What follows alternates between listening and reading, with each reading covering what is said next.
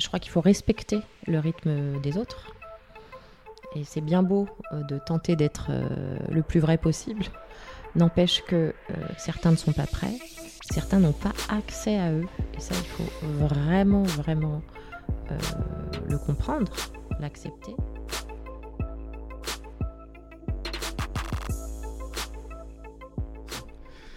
Du coup, c'est l'épisode 3. Et aujourd'hui, je suis avec Ismaël Séverine. Bienvenue. Alors Séverine, tu nous as euh, contacté suite à l'épisode 2 où on lançait euh, justement une invitation et tu nous as laissé un, très beau commentaire qui nous a touchés tous les deux. Et aujourd'hui, tu es là. Donc euh, c'est super. déjà, merci pour ce message. On te l'a déjà dit et on veut te le redire maintenant. Et, je suis sûr que ça va être un bel échange. Donc c'est la partie finale, amour, séduction et relations avec une perspective féminine et en plus la perspective euh, d'une thérapeute. Mmh. Euh, est-ce que tu veux te présenter rapidement? Ben, Pourquoi pas. Déjà, merci hein, pour l'invitation, effectivement. Après vous avoir écouté, moi, j'ai eu tout de suite envie euh, de vous dire que des mots gentils, mais c'était des mots qui venaient du cœur, vraiment. J'étais hyper étonnée de, d'entendre avec quelle authenticité vous avez fait le podcast 1 et 2. Et, et je me suis dit, mais moi j'ai envie d'être avec ces gars, j'ai envie de partager un moment de, de, vérité, pas de la vérité, mais de nos vérités, là où on en est chacun. Et euh, voilà, j'ai été tout de suite touchée. Donc merci d'avoir euh, répondu à mon message et merci pour l'invitation. Je suis vraiment contente d'être avec vous.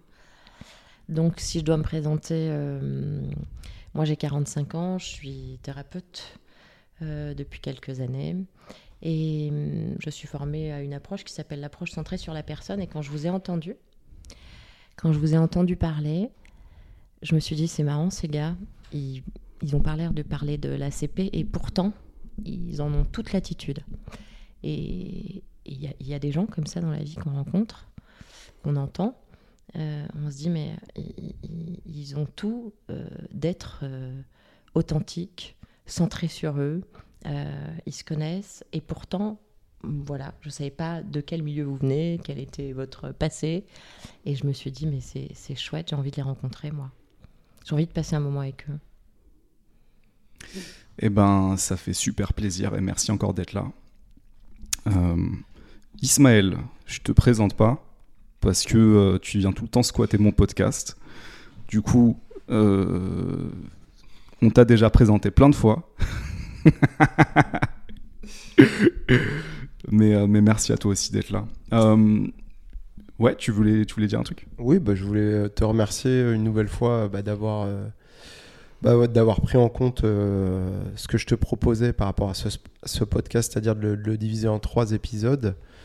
et puis, je voulais remercier aussi Séverine pour son, son commentaire, puis surtout sur, sur tout ce qu'elle a dit juste avant. Je suis très très touché. J'ai pas trop de mots. Franchement, moi, j'ai pas l'habitude qu'on mm.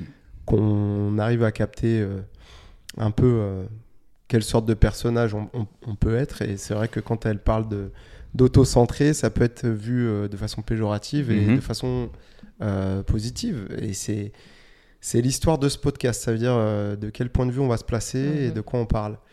Et c'est vrai que il a fallu se centrer sur soi pour se connaître. Mais ça ne veut pas dire qu'on pense qu'à nous et que et c'est vrai que les gens ils ont du mal avec ça. Et puis même dans le sens inverse des fois quand on va conseiller aux gens de s'occuper d'eux-mêmes ils vont euh, fermer les portes à tout le reste. Alors que c'est pas du tout ça hein, non plus. De, de, se centrer sur soi c'est juste être à l'écoute de ce qui nous fait du bien hmm. et comment on peut aussi après le, le traduire en positif pour les autres. Voilà c'est plutôt ça. Donc c'est se centrer s'auto-centrer pour aussi partager une meilleure expérience avec euh, l'ensemble de, des gens qui nous entourent.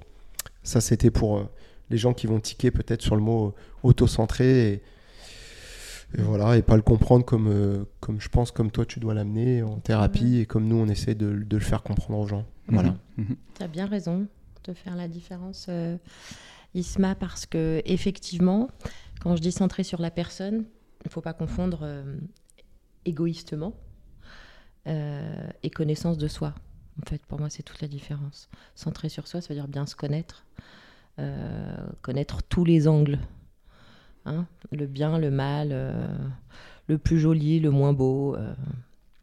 Et, et puis quand on a une meilleure connaissance de soi, euh, ça nous apprend à être en meilleure relation avec les autres. Et pour moi, c'est toute la différence avec l'égoïsme. Ça n'a rien à voir. Hein Exactement. Enfin, moi, c'est ce que je pense. ouais, aussi pareil. Complètement d'accord. Euh, la première question que j'ai envie de vous poser, c'est euh, qu'est-ce qui vous habite en ce moment au niveau des, des relations, relationnellement? Qu'est-ce qui vous habite? Je vous pose cette question parce que euh, je me rends compte que à chaque épisode, donc on a c'est le troisième, à chaque, chaque épisode, il y a un truc différent qui m'habite. Donc je vais vous dire ce qui m'habite euh, en ce moment, euh, sans mauvais jeu de mots. Euh, Oh, C'était nul. Aïe, aïe, aïe. Mais qu'est-ce qui vous habite en ce moment au niveau euh, bah, sur le thème amour, séduction, relation? C'est quoi la thématique du moment? Ouais, je vais laisser Séverine commencer, comme ça on, on se coupe pas la parole. Qu'est-ce qui m'habite le plus? Eh bien, euh, moi, je suis supervisée dans ma profession de thérapeute. Je suis supervisée une fois par mois. Hmm. Et, et c'est pas une obligation, mais c'est un engagement hein, de la part du thérapeute. Et je viens regarder un petit peu, euh, voilà, comment je fonctionne, euh, comment je vais psychiquement. Et puis, euh, comment je peux continuer à prendre soin des autres à des endroits où je bloque, où justement je vais un peu trop bien. Enfin voilà, je regarde un peu ma pratique et mon côté psychique. Eh bien, ce qui est ressorti la dernière fois, et c'est quelque chose qui ressort beaucoup chez moi depuis quelque temps, ce qui m'habite le plus, c'est j'ai une exigence dans la relation, je deviens de plus en plus exigeante avec l'authenticité. En fait, j'ai besoin d'authenticité en face de moi, sinon j'ai plus envie d'être en relation. Et ce que j'ai vu la dernière fois en supervision, c'est euh, à quel point ça a été vital pour moi à un moment donné d'être vrai avec moi, pour m'en sortir, pour euh, mieux vivre sur cette terre, hein, incarné en tant qu'être humain. Mhm. Et du coup, euh, cette exigence que j'ai eue pour moi, et le mal que j'ai eu hein, à faire Mhm. ça, eh ben c'est vrai que je l'exige un peu des autres. Et ça, c'est la partie pas très cool. Parce que je pourrais très bien ne rien exiger et puis laisser faire. Mais je me rends compte que j'ai une sélection un peu naturelle comme ça. Voilà. Bah, c'est marrant parce que je suis à peu près sur les mêmes choses. Euh, au niveau de l'amour, je parle bien, parce qu'après, il y a les relations professionnelles, amicales, et là, on- on est sur d'autres d'autres euh, sphères. Mais là, en tout cas, euh, la sphère amoureuse, moi, je suis sur quelque chose où j'ai besoin que les gens qui sont avec moi soient en accord avec eux-mêmes.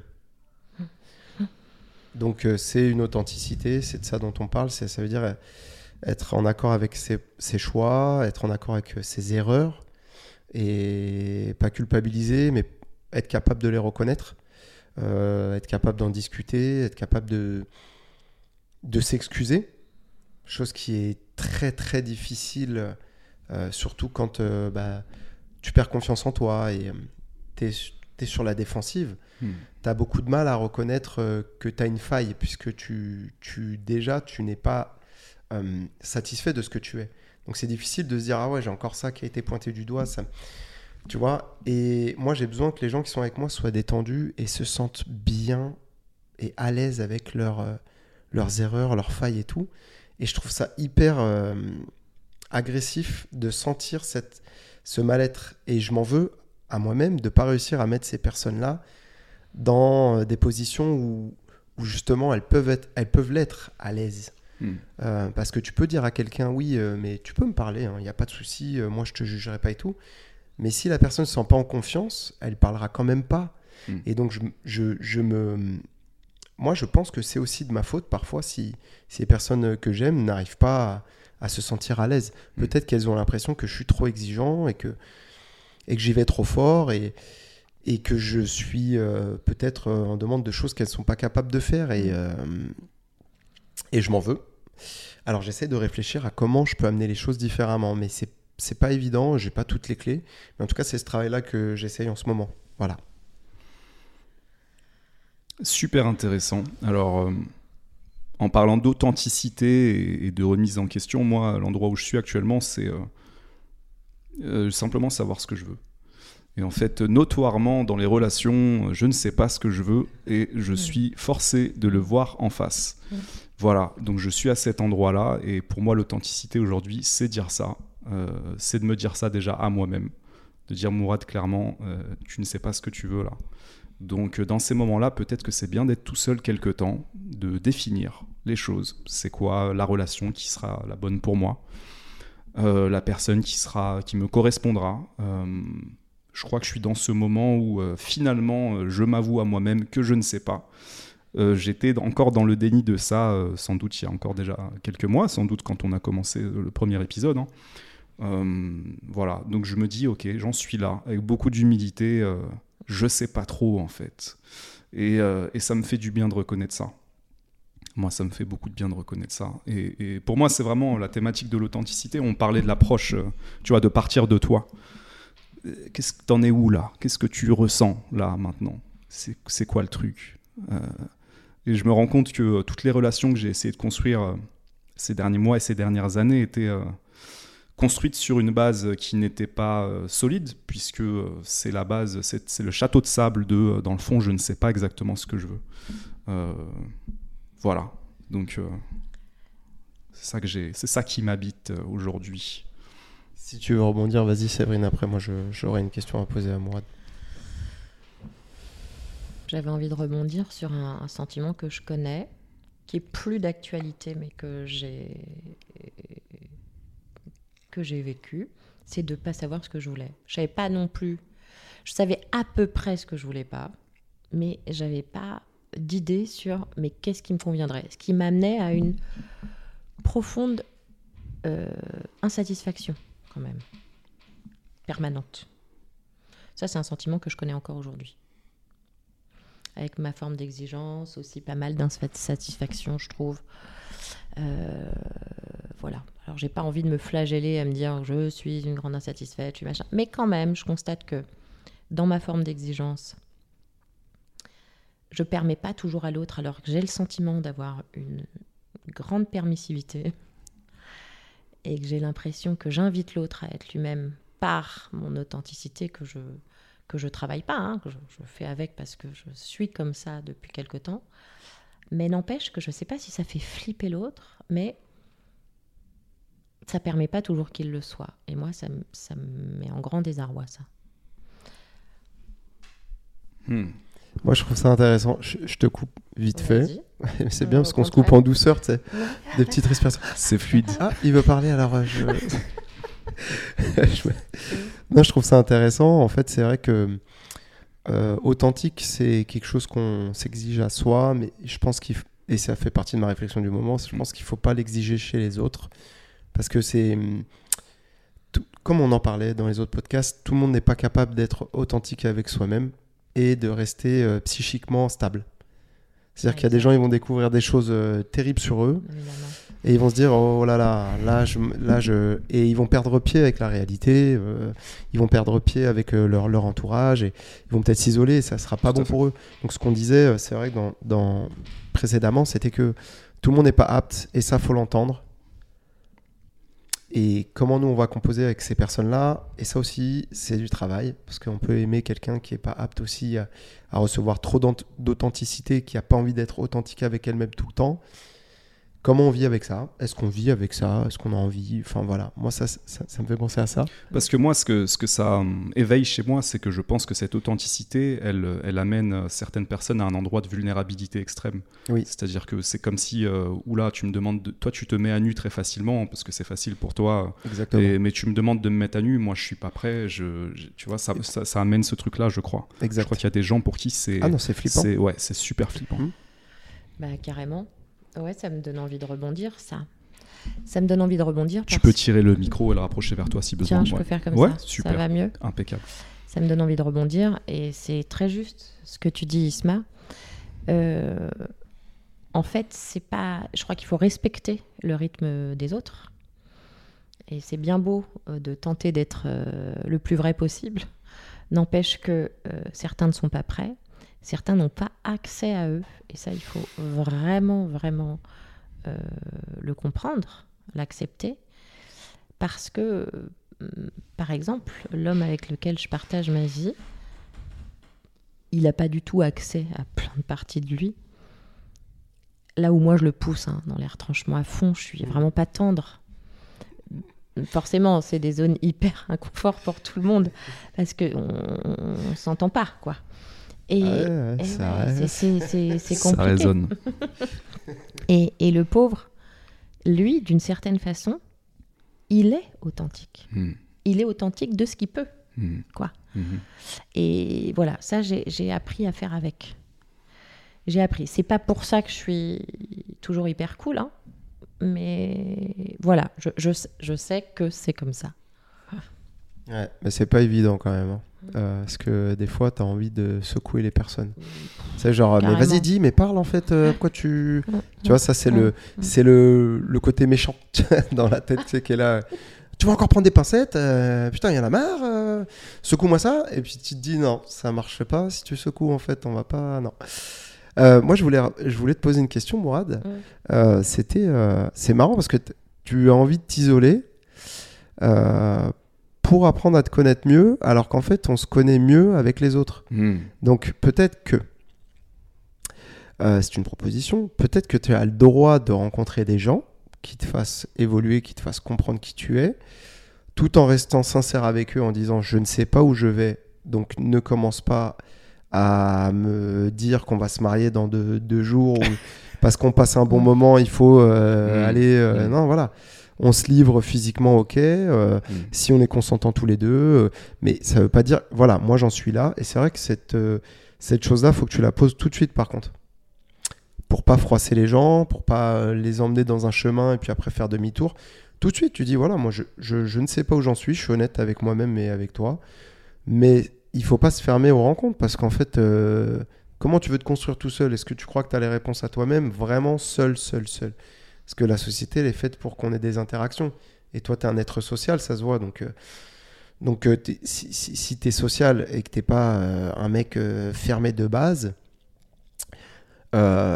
continue à avoir des relations, mais juste arrive avec la pancarte arrêtez de croire que je vais me marier avec vous. C'est pas le moment. Donc, juste laissez-moi être ce qui je suis. on se côtoie, on se fait évoluer, on se fait grandir. Et on se comprend. Et moi, je me comprends mieux grâce à vous. Et j'espère que vous comprendrez mieux grâce à moi. Et puis après, on verra. Mais si tu arrives avec cette pancarte-là, je pense que tu auras peut-être plus de réponses à tes questions. Parce que tout seul, euh, on croit avoir la vérité. Mais tu vois, moi, par exemple, je sais pas, je te donne un exemple stupide. Euh, T'apprends les maths tout seul. T'arrives en contrôle de maths. Toute la classe a eu un autre euh, programme que toi. Pour toi, t'as raison. Hmm. T'as écrit ton truc, sauf que le prof, il va arriver, il va te mettre la note Mhm. que tu mérites. C'est-à-dire, euh, bah là, c'était à l'aise, tu m'as raconté ta vie, donc je comprends pas, c'est quoi. Tu vois, faut, faut partager des expériences pour apprendre à. Tu sais, comment tu réagis. Ah non, ça, j'aime pas. Ah, ça, j'adore. Et tu peux pas forcément le connaître tout seul. Je, je crois qu'on tourne autour d'un truc essentiel que, que vous dites de différentes manières et que tu m'apportes aussi, Ismaël, maintenant. C'est que, euh, effectivement, la relation, c'est euh, c'est une, des manières- c'est une des meilleures manières d'apprendre à se connaître et à se rencontrer. Et ce que vous disiez aussi un petit peu avant, c'est que euh, parfois, on voit très clairement la problématique de l'autre ou ce qui le freine, ce qui lui fait mal. Ce qui ne veut pas dire que pour cette personne, c'est facile de l'exprimer, mais on le perçoit de la même manière que cette personne perçoit des choses sur nous-mêmes. Et, et oui, je suis d'accord, Ismaël, tu as raison. Ton conseil, euh, il est très pertinent. Euh, je, j'ai du mal à faire ça. J'ai du mal à faire ça. Je sais pas trop pourquoi. C'est difficile pour moi de dire je sais pas où j'en suis. Parce que peut-être déjà il fallait que je le reconnaisse. Donc là, peut-être que ça ira mieux. Je, l'ai reconnu assez récemment. Euh, mais effectivement, quand, parce que ça, disons que, disons que reconnaître ça, ça m'a coûté émotionnellement récemment. Du coup, euh, je suis un petit peu dans ma phase où je fais la tortue et euh, je me remets tranquillement. Mais euh, je vais ressortir, bien sûr. Je suis un animal social. Mais ouais, je pense aussi que, enfin, il y a un truc dont on n'a pas parlé dans ces trois épisodes, c'est le fait de dire à quelqu'un en fait ça le fait pas. En fait, on va s'arrêter là. Tout en ayant une affection infinie pour cette personne, tout en voyant une très belle personne en face, avec euh, des blessures aussi, de la même manière qu'on en a.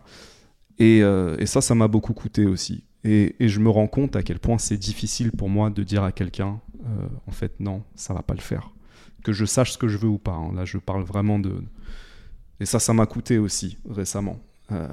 Parce que chez moi, ça ne devrait pas amener ça, mais ça amène une immense culpabilité. Euh, surtout quand je sais qu'en face, j'ai quelqu'un de fragile. Donc, euh, j'en suis là. Eh bien, euh, ça- je vais rebondir sur ce que disait Isma.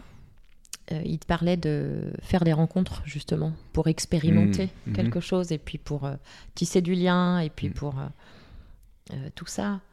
Et moi, j'avais en tête, avec ce que tu disais, bah ouais, mais je sais pas s'il va pouvoir aller à la rencontre, parce que euh, c'est comme si j'entendais que tu n'avais pas l'envie. Euh, je pense que j'ai besoin d'une petite pause. Donc, c'est pour ça que je prends ma pause. c'est ça, en fait, effectivement. Ouais, faut le temps de cicatriser un petit peu. Hmm. Hmm. Ça, c'était ma première réflexion. Et puis la deuxième, euh, quand tu parles de blesser les gens, en fait, Hmm. que t'aimes pas blesser les gens, ça te met dans une culpabilité. Oh, ouais, moi, je crois que ça, c'est l'histoire de ma vie. Et C'est l'histoire de ma vie aussi, mais ça a été travaillé. Ouais. Ouais, Mm. j'ai, je, ouais, ça résonne beaucoup. En fait, cette culpabilité, c'est ce qui fait que tu vas pas y arriver, en fait. Hmm. Mhm. Et c'est c'est ça, c'est ça le problème, c'est qu'en fait, euh, en, étant, en se sentant coupable euh, de faire souffrir ou de souffrir, on s'empêche. Voilà. Mm. Et en s'empêchant, on n'avance pas. Mhm. Mhm.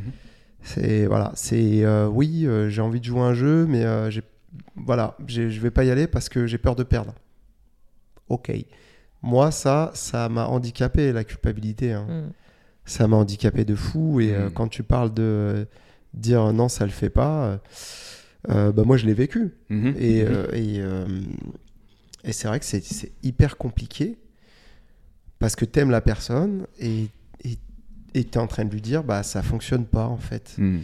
Mhm. Euh, mais comme on disait la dernière fois, c'est aussi mieux libérer l'autre et Ouais. se libérer de quelque chose qui peut-être, et je dis bien peut-être, ne fonctionnera pas Tout sans les efforts euh, Ouais. psychiques qu'il faut y mettre. C'est-à-dire, Mm. euh, oui, on a des valeurs différentes, mais est-ce que, euh, comme on disait la dernière fois, se mettre ensemble, c'est pas créer des nouvelles valeurs Mhm. Est-ce que tu as le courage de recréer des- tes propres valeurs et nos propres valeurs ensemble Ou est-ce que tu veux rester sur ton fonctionnement? Et là aussi, peut y avoir de la culpabilité parce que quand tu, tu fais changer quelqu'un, euh, moi, moi, je me dis, à mon contact, est-ce que je suis pas responsable de ce qui se passe dans le psychisme des gens? Mhm. Et peut-être de, euh, de ce qui peut être déréglé Hmm. et qui fonctionnait peut-être très bien avant, Mhm. mais qui va plus fonctionner comme avant. Est-ce que ces personnes-là vont retrouver pied? Euh, C'est pour ça que j'évite euh, d'échanger ou de, de, de, de vendre ma façon de vivre l'amour Mhm. parce que c'est c'est pas recommandé à tout le monde. Comme je le Mhm. disais dans les autres épisodes, c'est très personnel, c'est par rapport à mes limites, ce que je peux donner, et je recommande pas. Mais en fait, euh, les gens, tu pourras pas les empêcher d'être influencés, Mhm. et la culpabilité, du coup, elle change de niveau. Mhm. Tu vois, Mhm. c'est que même en parlant ou en étant là ou en étant ce que t'es, tu peux te sentir coupable. Sauf qu'il faut arrêter. Alors moi, je le dis, c'est facile. hein. Mais je la ressens encore, la culpabilité. Ouais. C'est juste qu'il faut lutter contre. Parce que si tu luttes pas contre ça, tu ne voudras plus exister. Et tu feras plus rien exister autour de toi. C'est-à-dire que le, le- la lumière que tu peux apporter aux gens, euh, oui, il y en a qui aiment pas la lumière. Les vampires, ils aiment pas la lumière, ils vont se cacher dans l'ombre. Bah, Mm. tant pis pour eux. Mais ceux qui ont besoin de cette lumière pour évoluer, pour, euh, pour progresser, même s'ils sont pas toujours d'accord avec toi, hein, et même s'ils ne suivront pas toute la vie sur tout ce que tu dis, Mhm. Mhm. mais cette lumière que tu pourrais proposer, tu vas l'éteindre parce que tu te sentiras coupable de l'envoyer. Et moi, j'ai eu des périodes où je voulais plus parler. Hmm. Je voulais plus donner de conseils, je voulais plus. euh, je, je pouvais plus. Voilà. Donc, euh, lu- lutter contre sa culpabilité, euh, c'était le travail de mon psy euh, pendant 8 ans. Quoi. Ouais, Waouh. ouais, ouais, Voilà. ouais, bien sûr. En parlant de, de lumière, d'ombre, tout ça, euh, Séverine, tout à l'heure, tu as dit quelque chose d'intéressant, parce que tu, tu parlais de ta relation et tu disais que parfois tu étais dur. Et ça me fait penser à, à ce côté euh, dans le- dans l'énergie féminine. Euh, les hindous, ils le, ils le symbolisent avec la déesse Kali. Je sais pas si vous avez déjà vu la déesse. Kali. En fait, elle symbolise le féminin, donc c'est une déesse qui, qui, qui tue euh, le dieu qui symbolise le, mascul- le masculin, qui est Shiva. Et souvent, on, on représente Kali euh, qui marche sur Shiva ou qui lui a coupé la tête carrément, parce que souvent Kali elle a la tête euh, d'homme. Et, et je vois parfois cette énergie féminine, du féminin qui est frustré en fait. Je l'ai expérimenté et qui peut avoir tendance à, à tu vois, l'image que j'ai là, c'est picorer, Ah mais ouais, c'est te pousser, pousser dans tes retranchements Ouais, ça parce que pique. Mm. parce que ce, film, ce féminin frustré de ne pas euh, avoir en face, tu, tu l'exprimeras mieux que moi, mais de ne pas obtenir ce truc-là, ou ce niveau de profondeur, ou de ressentir cet amour de manière assez forte, du coup, il va balancer les pics. Et, et- et ouais, com- comment tu, tu poserais des mots euh, sur ce truc-là, si, si tu trouves que c'est pertinent? Ah ouais, pertinent, ça l'est. Euh, en plus, euh, tu disais, je suis dure de temps en temps. Non, je suis dure souvent. en Ah. fait. Mm. si je suis très honnête. Je suis dure souvent parce que j'exige, euh, comme je te disais, une forme de vérité Mm. euh, presque au quotidien. C'est pas presque, c'est tout le temps. et, et, et en fait, voilà, je, je, je, je- crois que j'arrive à savoir dans quoi il est pris, Mm. comment. J'aimerais avoir ce recul nécessaire et suffisant pour le laisser tranquille et le laisser arriver au moment où il a envie d'arriver, mais j'y vais, quoi. Hmm. J'y vais, je, je- veux comprendre, je veux entendre, je veux. Même ce qui fait mal, en fait, je préfère même qu'on me dise ce qui fait mal plutôt qu'on fasse semblant. Hmm. Je ne supporte pas le faire semblant. Hmm. Ce n'est pas possible pour moi. Vraiment, j'ai pas de respect pour ça. Hmm.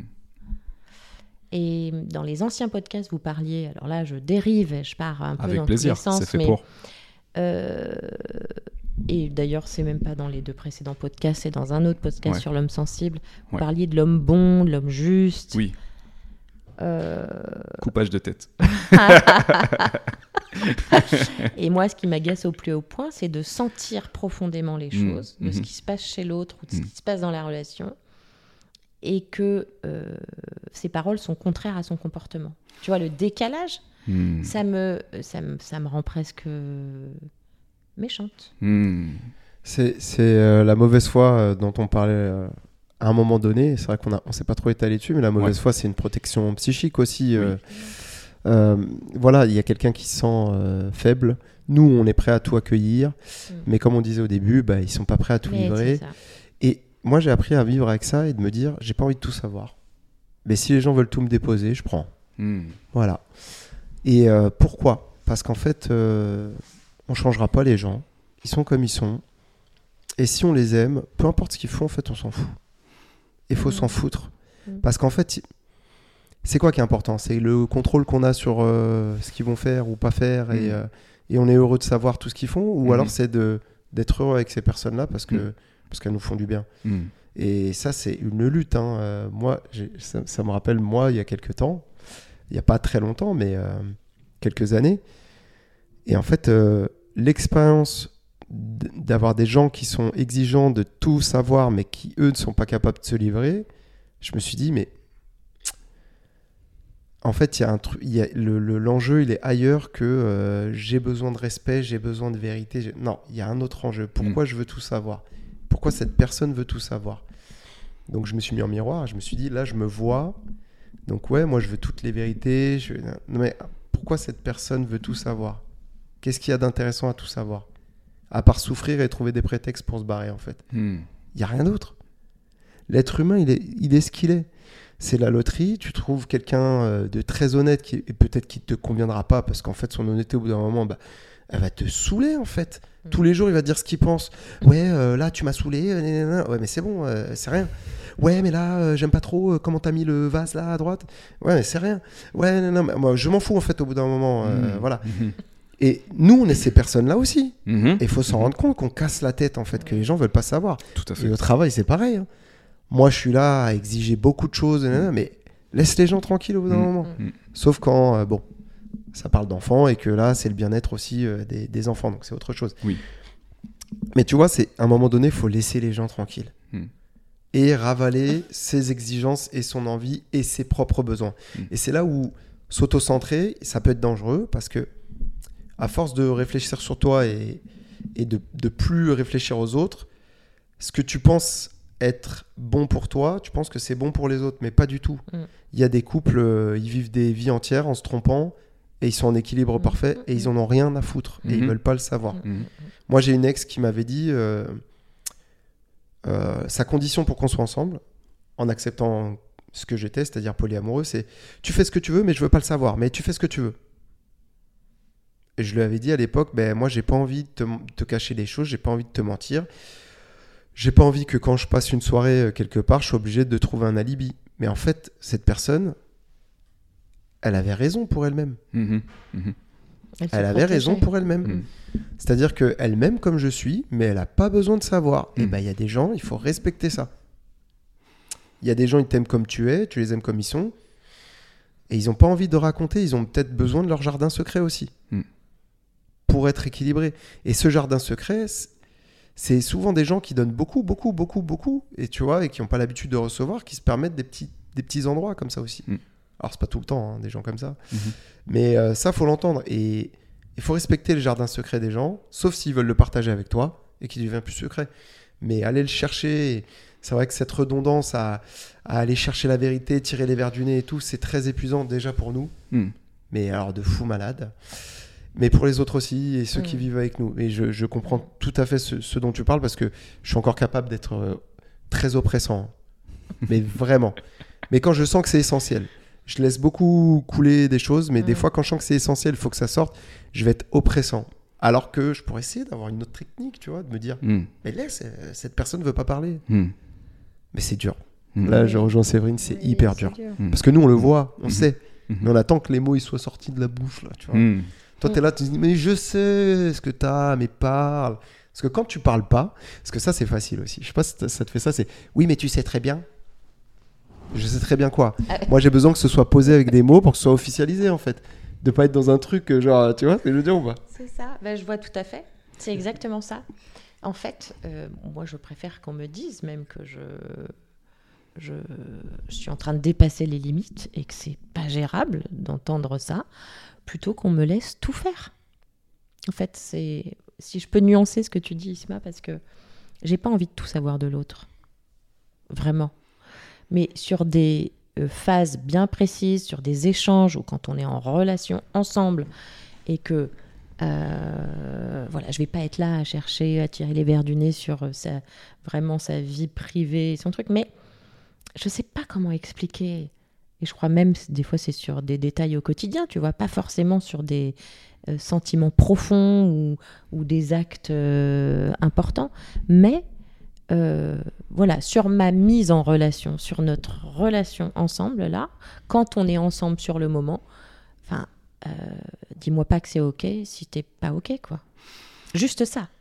Je, trouve que tous les deux vous parlez avec beaucoup de maturité de, de, de, de votre cheminement et de, votre- et de vos prises de conscience de manière très différente. Isma, tu parles de, du fait de euh, lâcher prise sur le fait que la personne que tu as en face de toi est ce qu'elle est, qu'elle doit faire son chemin et que tu n'as pas besoin de euh, la forcer à prendre un raccourci en fait. Le raccourci qui serait euh, ce que toi tu as compris d'elle, ce que toi Ouais. tu as perçu d'elle. Et Séverine, tu parles d'autre chose différent. C'est ce côté. C'est ce côté, euh, bah, je crois, dis-moi si je me trompe, dans cette énergie féminine, parce que pour moi c'est vraiment de l'énergie féminine Mm. et c'est super intéressant parce que euh, en tant que, que thérapeute, euh, tu pourrais être dans le déni de cette tendance du féminin à euh, bah, challenger le masculin en face pour sentir cette authenticité, euh, sentir, euh, euh, comme tu parlais du, du- de l'homme trop gentil, tu vois, quand c'est pas complètement vrai, quand il y a une lâcheté, voilà, et que ça, ce féminin, en fait, n'aime pas la lâcheté, et que ce féminin va attaquer cette forme de lâcheté. Donc tous les deux, à votre manière, en fait, vous, vous parlez de votre euh, réalisation personnelle euh, est super intéressant, Séverine, parce que en fait, tu acceptes complètement que ça fait partie de toi. T'es pas en train d'essayer de le censurer. Tu dis juste, ouais, le- ce féminin, il est là, il est comme ça. Ouais, je l'assume. C'est vrai que des fois, il est pas complètement lumineux, il Mm. est pas complètement euh, euh, dev perso. euh, Euh, tout beau, tout rose, non, c'est, ça fait partie de nos, nos phases d'ombre aussi, et, et voilà. Et je trouve ça, je trouve ça cool, vraiment cool. Oui, Isma, tu as eu envie de réagir là non, vas-y, vas-y. Mais j'allais partir sur autre chose. Il parle de réalisation. Yes.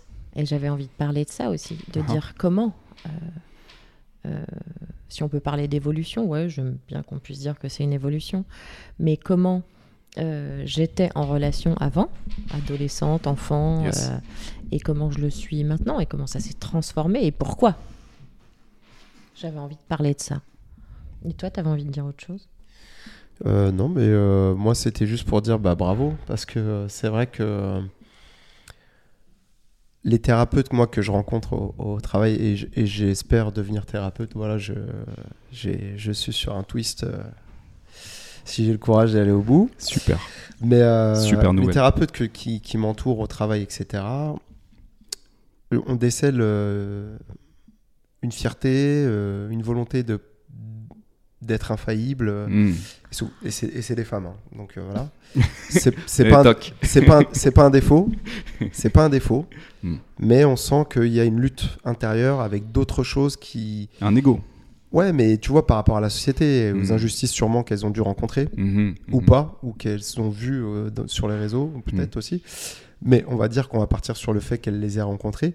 Et du coup, elles, elles euh, mêlent ça à leur, à leur stature professionnelle et c'est très dérangeant.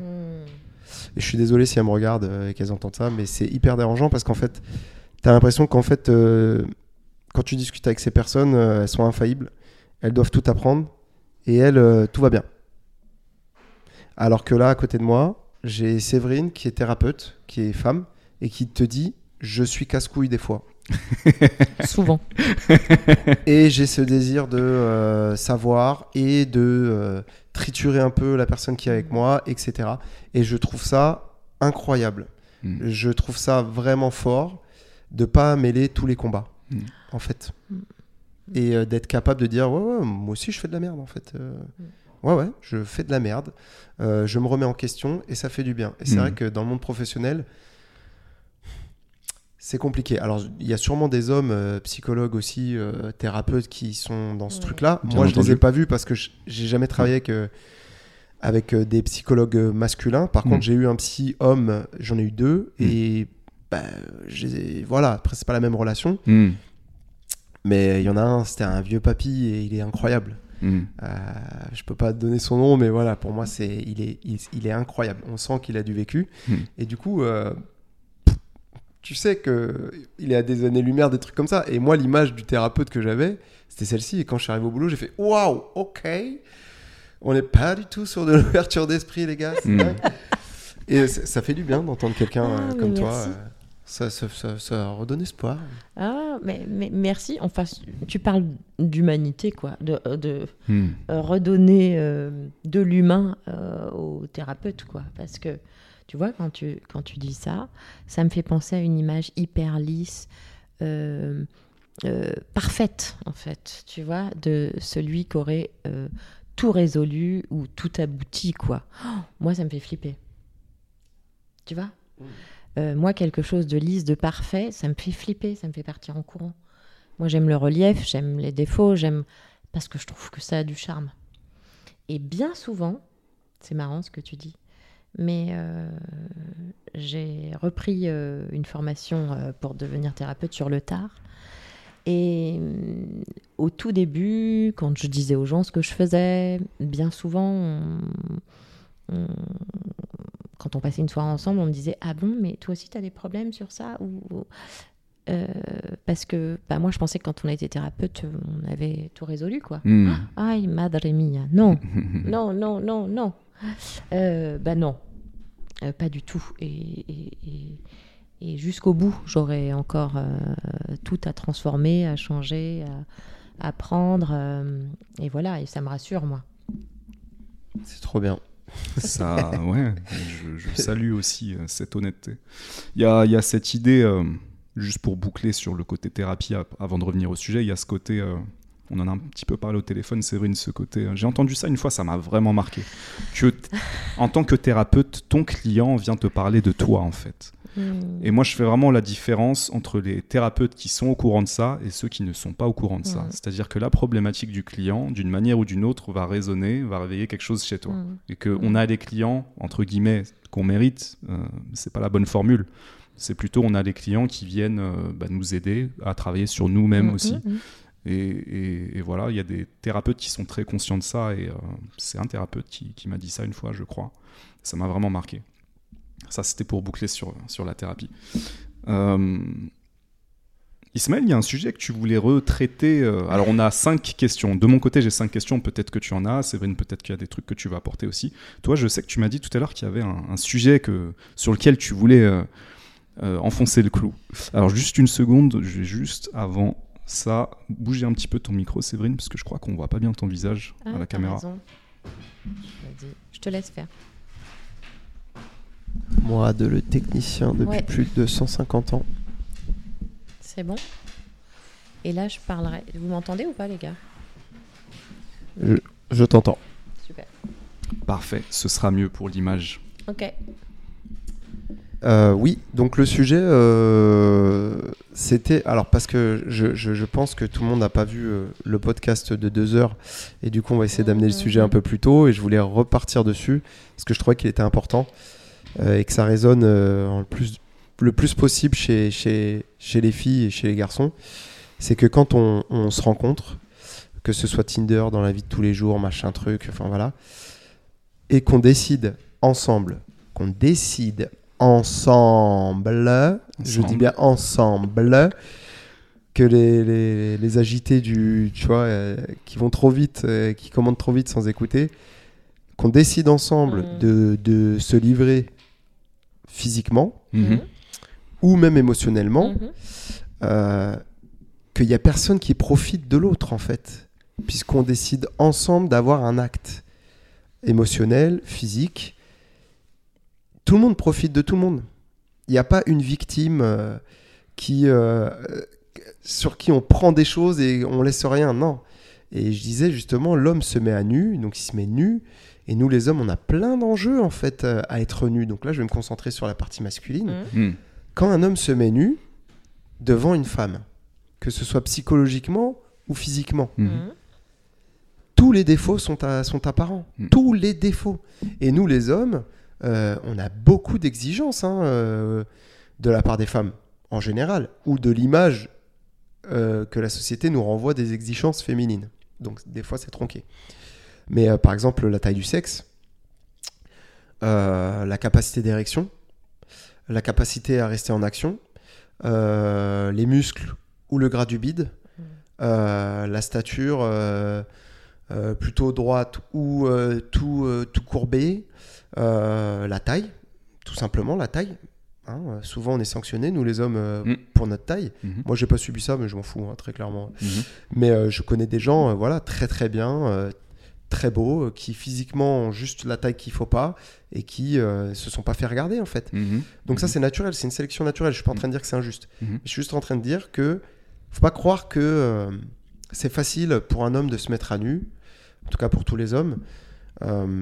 Et psychiquement c'est pareil. Euh, c'est pas facile pour un homme de parler de ses, de, de- de ses faiblesses, on en avait parlé la dernière fois, parce qu'il y a toute cette image construite euh, autour de l'homme qui doit être solide, etc. Et justement, je rebondis sur ce que tu disais, Mourad, quand tu disais euh, que le fait de pas savoir ce que tu voulais, c'était compliqué à accepter pour toi, mais c'est normal, c'est parce que c'est une faiblesse et que, et que qu'est-ce qu'on demande à un homme dans la société? C'est qu'il so- il soit sûr. Point barre. Il soit sûr pour rassurer. Mhm. Punchline. Donc c'est compliqué. Mhm. À quel moment les gens se disent c'est facile pour un homme de se livrer? Bah sauf pour un homme égoïste qui en a rien à foutre, qui est là pour tirer son coup, ok. Mais dans ces cas-là, toi aussi, t'as pris ton coup. Et bon, si c'était nul, c'était nul, mais en tout cas, vous êtes livrés tous les deux. Mhm. Et puis la prochaine fois, tu choisiras mieux ton partenaire aussi, et puis voilà. Il y a des façons de regarder et de savoir euh, qui t'as en face de toi aussi. Bref, dans les deux sens. hein. Parce que ça peut arriver au mec aussi euh, Bien de sûr. se faire avoir euh, totalement. Bien sûr. Mais moi, euh, voilà, je, je, je peux pas parler parce que je me suis pas fait avoir comme ça, donc euh, voilà, une fois. Euh, Mais, euh, mais du coup, euh, du coup, c'est- c'est c'est- faut aussi comprendre que, que, que y- c'est difficile. hein. pour un homme de se livrer. Mm. Hmm. Donc il n'y a, pas une- y a pas une notion de profit immédiate. hein. Il y a des menteurs. Après, moi, je parlais pas de cela. Hmm. Je parle vraiment des gens qui décident de se livrer ensemble sans mentir. Mhm. Voilà, on va coucher ensemble. euh, moi, je sais pas ce que je veux, je m'en fous, mais en tout cas, tu m'attires. Ah bah moi aussi, tu m'attires. Bah, bah, vas-y, go, on y va. Et Ouais, voilà. Et, après ça, qui profite de qui? Hmm. On profite tous les deux de l'instant Hmm. et de, de nous. Voilà. Séverine, tu voulais rebondir? Bah ouais, j'ai envie. Allez. Parce que tu vois, euh, tu fais bien de préciser. Ensemble. On décide ensemble de faire quelque chose. Parce que à partir du moment où tu le décides ensemble et que je comprends pas, enfin, je, vais redire. Je me demande euh, comment comment c'est possible que tu te places déjà en victime en disant il profite de moi. C'est-à-dire que du coup, c'est comme si tu n'étais pas euh, comme si tu décidais pas de ce que tu es en train de faire, comme si tu, tu subissais. Et bon, déjà, il y a une partie de moi que ça dérange, ça. Mais ça existe. Et il y a plein de femmes, effectivement, qui pensent que les hommes profitent d'elles. Euh, parce qu'elles ont souvent eu des expériences négatives qui font que les hommes leur ont menti certainement, et puis elles se sont livrées, elles se sont données, et elles se sont offertes et puis et puis et puis ça n'a pas découlé sur une relation sérieuse mais en vrai euh, ce que je dis aussi elles ont décidé du moment où elles partageaient ce moment donc euh, au lieu de se placer en victime peut-être se sentir actrice de ce qu'elle a fait ça remet des choses un peu dans l'ordre Exactement. C'est ça, c'est se sentir acteur de ce qu'on fait, des choix qu'on fait. Ok, euh, la personne t'a menti, ça arrive. Ok, Oui, je peux comprendre, euh, la personne Mm. t'a menti, ça arrive. Mais c'est pas grave. En fait, elle t'a menti, tu l'as découvert, ciao bye. Mais sur le moment, est-ce que t'as aimé ce que t'as fait? Est-ce que t'as Mhm, profité du mhm, moment? mhm, Oui ou non? Parce que si tu te livres pour des promesses, mais je pense que tu te gourres. Mm. Livre-toi parce que t'as envie.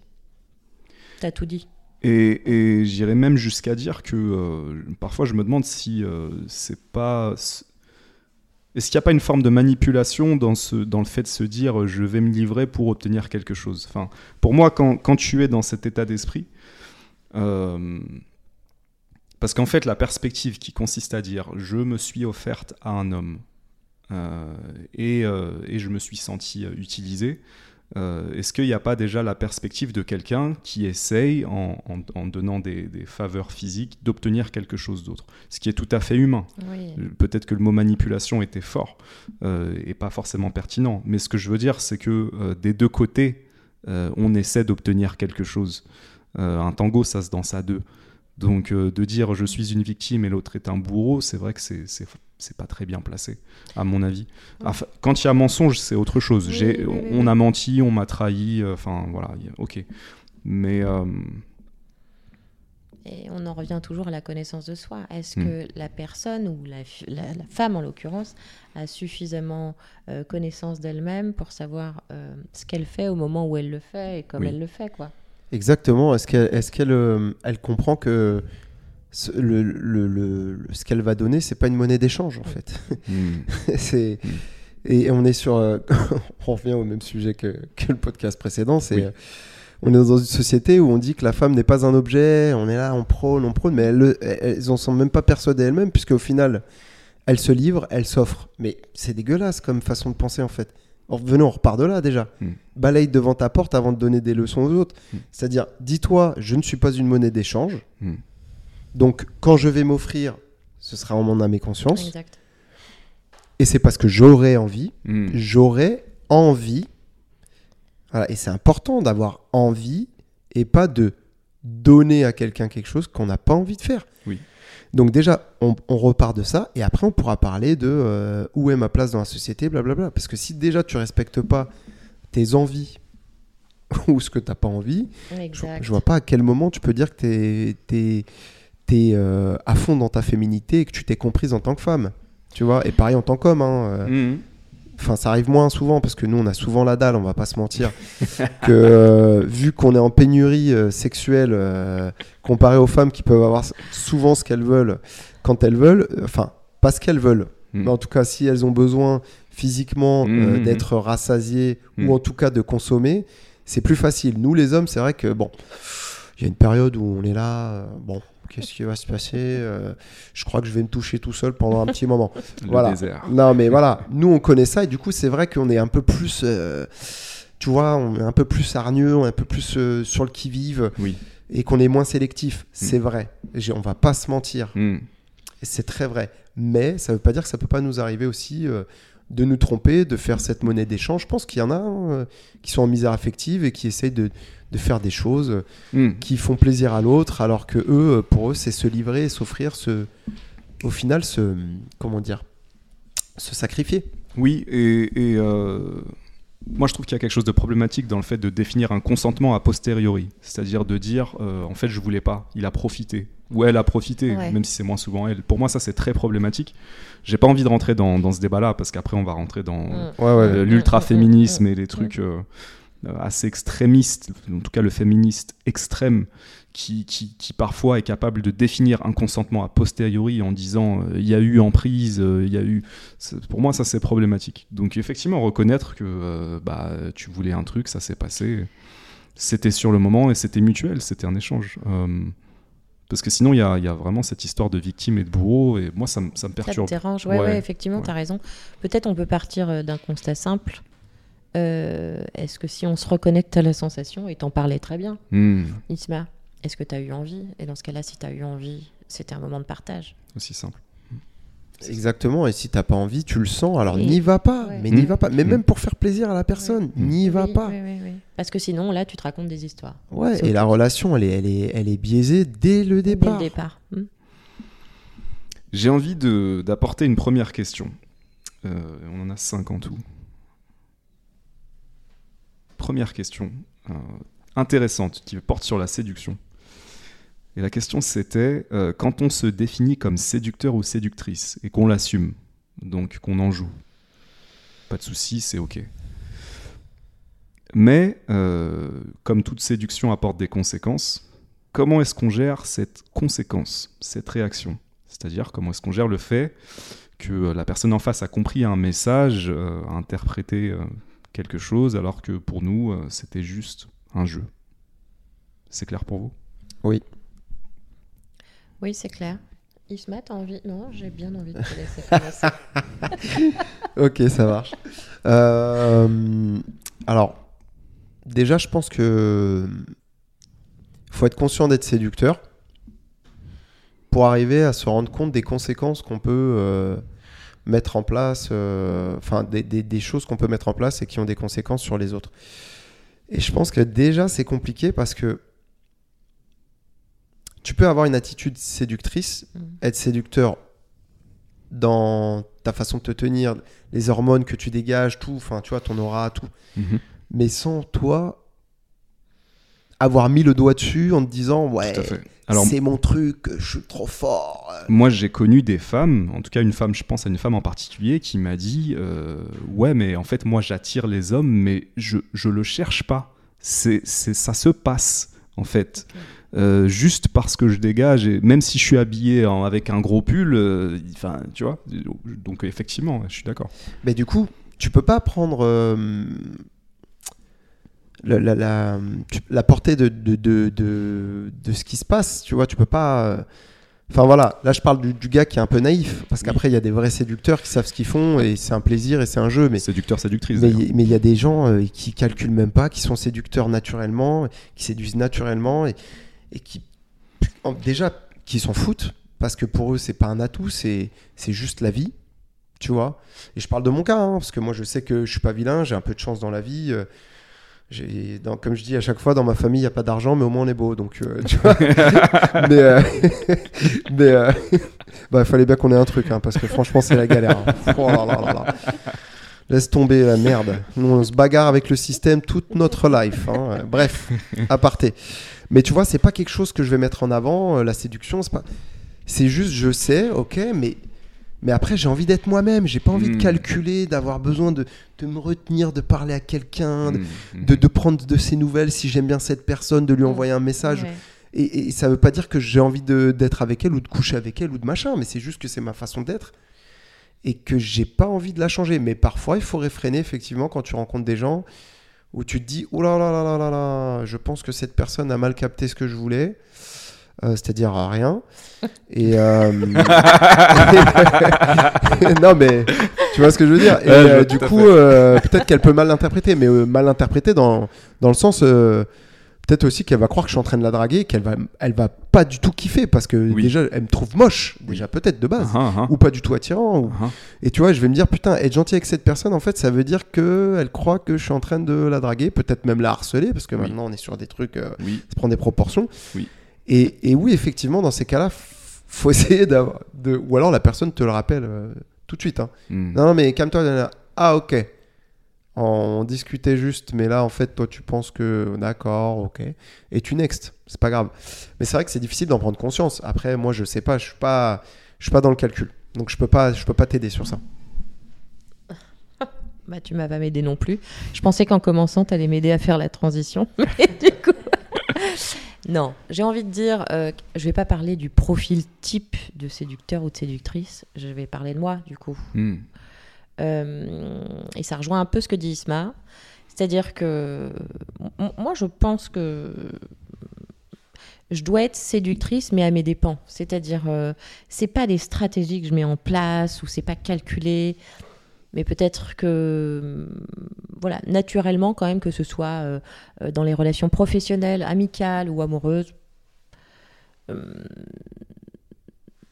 j'ai ce truc, alors c'est pas du jeu, hein, mais je sais pas comment l'expliquer. euh, euh, je joue avec le charisme, quoi. Peut-être Hmm. quelque chose comme ça. Je sais Mhm. pas comment le dire Bah, autrement. Moi, en danse, j'appellerais, j'appellerais ça le flow, quoi. C'est Mm. le, le, le truc, ta personnalité, ta Ce façon d'être, ce que tu vas poser sur la musique, tu vois. Mm. Donc en danse, et ben là, c'est ce que tu vas poser sur la vie, sur le, le sur rythme la vie, de la vie, sur, quoi. le- ouais, ouais, sur les rencontres, en fait. Ouais, c'est ça. Bah, la vie, c'est les rencontres. sur, hein, sur les rencontres, mais à aucun moment c'est de la drague. Tu Mm. vois, je fais le distinguo. Mhm.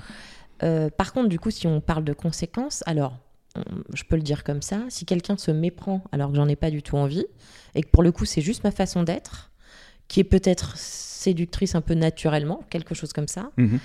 Euh, et si l'autre se méprend, bon, aujourd'hui, à l'heure qu'il est, j'ai suffisamment euh, confiance en moi, j'ai les billes pour lui répondre que non, non, c'est pas ok pour moi et c'est pas le message que je voulais envoyer. Oui. Tu vois ouais, peut-être. tout à fait. si Ouais, on parle de conséquences. Alors qu'avant, plus jeune, peut-être que j'aurais pas maîtrisé, tu vois, Mm. Mm. euh, suffisamment, et que je j'aurais pas trop su me dépatouiller d'une situation, euh, tu vois, un peu complexe ou un peu tendancieuse. Et chez les gars, euh, par exemple, quand on est un peu victime de ça aussi, de, de nous-mêmes, hein, de notre, on- c'est vrai que des fois, on a tendance à quand même y aller. Ah ouais. Tu vois? Bah oui, Mhm. c'est ce côté masculin dont je parlais tout à l'heure, Mhm. où euh, Mhm. ce besoin euh, qu'on n'a pas rassasié pendant un moment, ou alors ce besoin naturel tout simplement euh, de procréer. Et des fois, il prend le dessus, et effectivement, euh, quelqu'un que tu as séduit euh, fortuitement, tu vas quand même y aller. Tu vois? Au lieu de te dire, euh, bah non, en fait, euh, C'est ça, et pas, puis, quoi. puis des fois, euh, je- Tu vas quand des même fois nous, on- on- les gars, on a du mal à interpréter les signes subtils euh, qu'utilise une nana pour nous dire non, parce que tu vois, aujourd'hui, euh, Séverine, tu dis, j'ai les billes qu'il faut pour dire, euh, pour mettre les choses au clair, mais euh, il y a certaines personnes qui vont avoir peur de blesser l'autre et qui vont essayer plutôt d'esquiver le truc de manière subtile. Et je crois que nous, les gars, on n'est pas forcément, quand on, en tout cas quand ça fait longtemps et qu'on est un petit peu assoiffé, on a du mal à, à lire les signes qui veulent dire euh, non, non, ça va aller, tu vois. Ouais. Parce qu'il y a, y y je pense qu'il y a certaines personnes, j'aurais tendance à dire plutôt des femmes, mais peut-être que je me trompe, qui, qui, euh, vont avoir peur d'entrer dans ce non frontal pour ne pas blesser ou Mm. pour ne pas susciter une réaction négative, et du coup elles vont essayer d'esquiver, mais il y a des mecs qui comprennent pas trop les signes. Tu Ouais. vois, quand sa copine vient la sauver et que et du coup le mec il suit, Ouais. ce genre de truc. Ah, c'est vrai qu'on le voit souvent, ça. Voilà. Et je voulais. euh, Ouais. moi, j'ai une anecdote sur ça parce que cette, euh, cette question me fait penser à. Ouais, j'ai une anecdote qui est marrante. Euh, Avant ton anecdote, je peux te couper Bien sûr. Parce que vous parlez de mecs qui ont la dalle, mais moi je connais plein de nanas qui ont la dalle aussi. Hein. Oui. Ah oui, oui. Et, euh, et qui ont été en misère affective et Mm. qui euh, sont prêtes à interpréter n'importe quel signe et à Mhm. y aller quand même, alors Tout que c'est moitié ok quoi. Bah, c'est cool d'entendre aussi ce côté-là parce que c'est vrai que nous les hommes on connaît depuis euh, bah, l'adolescence hein, la misère affective euh, Et vous, les, les femmes, vous entendez le dire aussi. Bon, c'est peut-être plus tardif aussi. euh, je pense aussi avec euh, l'âge Mm. et euh, le fait qu'il y ait des jeunes et que ce soit moins attractif, etc. C'est un peu dur ce que je suis en train de dire. Mm. Mais c'est aussi la réalité de la vie. Mais on le vit aussi chez les hommes. hein. Moi, je vois bien que maintenant que j'ai de la barbe, j'ai 36 ans, je fais un peu plus bourru, un peu plus vieux. J'attire plus du tout le même type de nana. Ouais. Tu vois, donc euh, si tu restes sur le même morphotype, euh, effectivement, tu vas être euh, en misère affective en Mhm. tant qu'homme et en tant que femme. Et je pense qu'il y a beaucoup de femmes qui, euh, qui ont du mal à se dire euh, Ouais, faut que je passe à autre chose. Le Mhm. jeune ténébreux euh, de 1m95 avec euh, des gros biscottos, bon, je pense que c'est fini. Donc euh, je pourrais plus l'avoir. Bah, nous, c'est pareil. Euh, la petite meuf de 22, 23 qui est euh, magnifique, genre tang, tang, tang. Non, c'est pas la peine, tu l'intéresseras pas. Mais est-ce que toi, tu seras intéressé? Mm. Ah oui. Et c'est là où toi, tu te rassures aussi. Mais oui. Mm, mm. Parce qu'en fait, une discussion, euh, alors, il y a des exceptions et j'en connais. Donc, je suis pas en train de dire que tout le monde est comme ça. Mais voilà, sociologiquement, on est obligé d'expliquer les choses par un phénomène et donc d'englober. Donc, évidemment que j'englobe. Mais tu vois, moi, euh, une jeune de 22 ans qui va me parler des réseaux, de TikTok, de machin, de trucs, de bidule, mais moi, je vais rien comprendre. Bien sûr. Je vais être perdu dans l'espace. Me Puis dire, ça tu- va pas t'intéresser non oui, plus. tu connais ce rappeur. Ah non, et pour moi, il fait pas du rap. J'ai pas envie de connaître. Tu vois, enfin, ça va être des trucs où on va pas s'écouter, pas s'entendre. Tout à fait. Donc, il y aura pas d'intérêt réciproque. Ouais, ouais, ouais, ouais, ouais.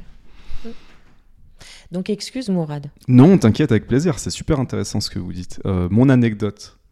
Mon anecdote, c'est qu'un jour, euh, j'étais en train de flirter. euh, parce que oui, je- j'ai tendance à flirter. Et, euh, et dans ce flirt, euh,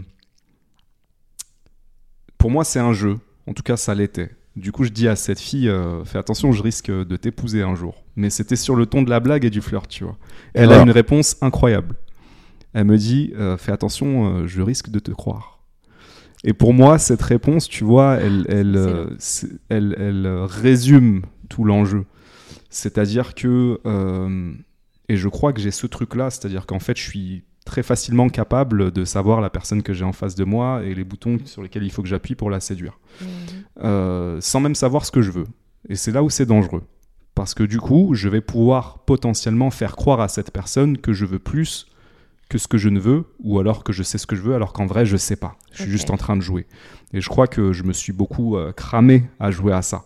Et maintenant, j'en suis conscient. Mais, euh, mais pour moi, il y a ce truc-là aussi. Et pour- et il y a presque quelque chose de malhonnête dans cette manière de faire. C'est ce que j'allais dire. Voilà. Parce que si tu sais pas ce que tu veux, ou si tu sais que tu veux pas ça, pourquoi tu vas le suggérer? Voilà. Parce que là, on est dans, un- dans une forme de séduction euh, euh, presque.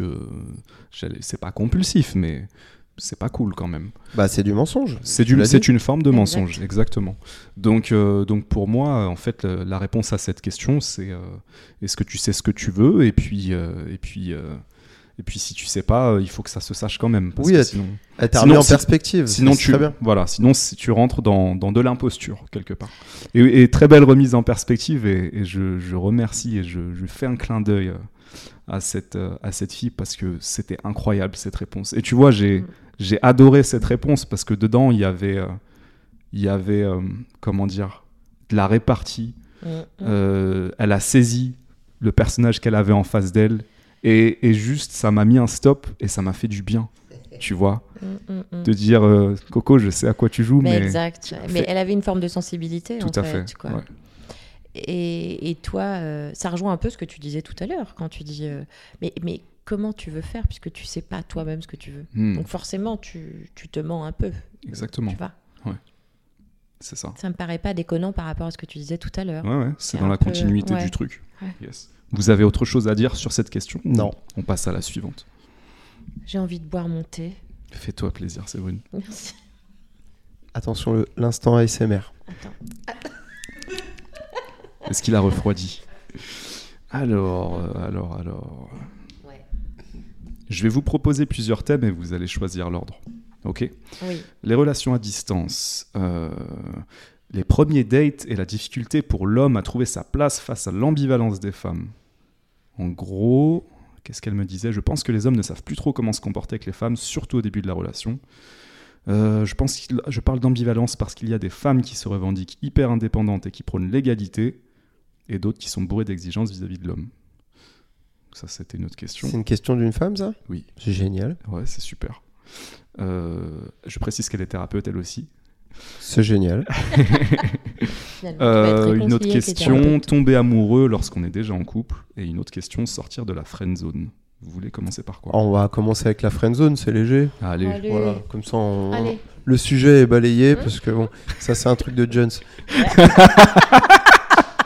Ah, j'en suis pas si sûr. Et euh, les Euh, trucs de Jones à 45 fou ans, vous croyez que j'ai le droit de participer Oui, tu peux, mais allez. on a rien à Avec foutre de la grand- friend zone. non, mais on va être- Non, je rigole euh, pour celui qui a posé la question. C'est sûr que c'est en dessous de 30 ans, ça. c'est une évidence. Euh, bah, je vais commencer, hein, Allez, parce que moi je suis taquin. Éclaire-nous. Alors la friend zone, mon pote, euh, parce que ça doit être un mec. Je te le dis clairement, c'est toi qui l'as choisi parce que les- tous les signes sont au vert. hein, il y a, tu peux pas plus te Tu tromper quand dedans t'es en friend zone. Tu t'es mis automatiquement dans ta tombe. C'est-à-dire, t'as vu un trou, tu t'es dit je vais sauter et peut-être on va pas m'enterrer. Sauf que malheureusement, c'est un cimetière. Donc on te fout de la terre sur toi. C'est le principe du cimetière. Je dirais même qu'il se fout de la terre tout seul. Non, ouais. vois, Alors, la friend zone, Allez, c'est un, fait-. Non, c'est un fait. Finalement, je crois que j'aurais un truc à dire. C'est un phénomène Super. en fait qui, pour moi, est basé sur l'espoir et l'amour et les sentiments que, qui, qui font que cet espoir existe. Donc il y y a- il y a ce truc-là où moi je suis amoureux de la personne et, et, euh, et, euh, j'espère tellement qu'il y ait une réciprocité que je vais faire tout ce qu'elle me dit, euh, je vais être ce qu'elle a décidé que je sois, sauf que si elle a décidé que t'étais son ami, tu seras son ami à vie mec hmm. parce que c'est un choix définitif. Quand il y a de l'ambiguïté, tu le sens dès le début et du coup tu te poses même pas la question est-ce que je lui plais ou pas? Tu le sais parce qu'il y a un truc.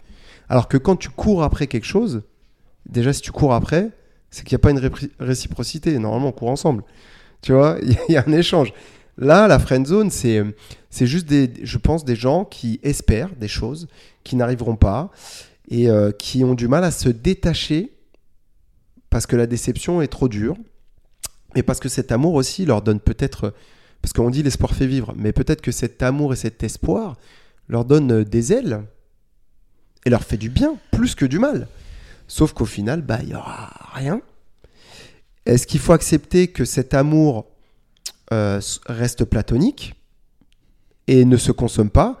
Et là, on en revient au sujet euh, des différents types d'amour et Oui. comment on peut aimer différemment une personne. Tu peux Yes. être amoureux de plusieurs personnes, amoureux une personne, euh, aimer une personne, mais qui se passe rien. Ouais. Et c'est comme ça la vie. Oui. Et ça veut pas dire que c'est pas beau comme sentiment. hein. Hmm, hmm. Mais la friendzone, bon. Euh, friend zone.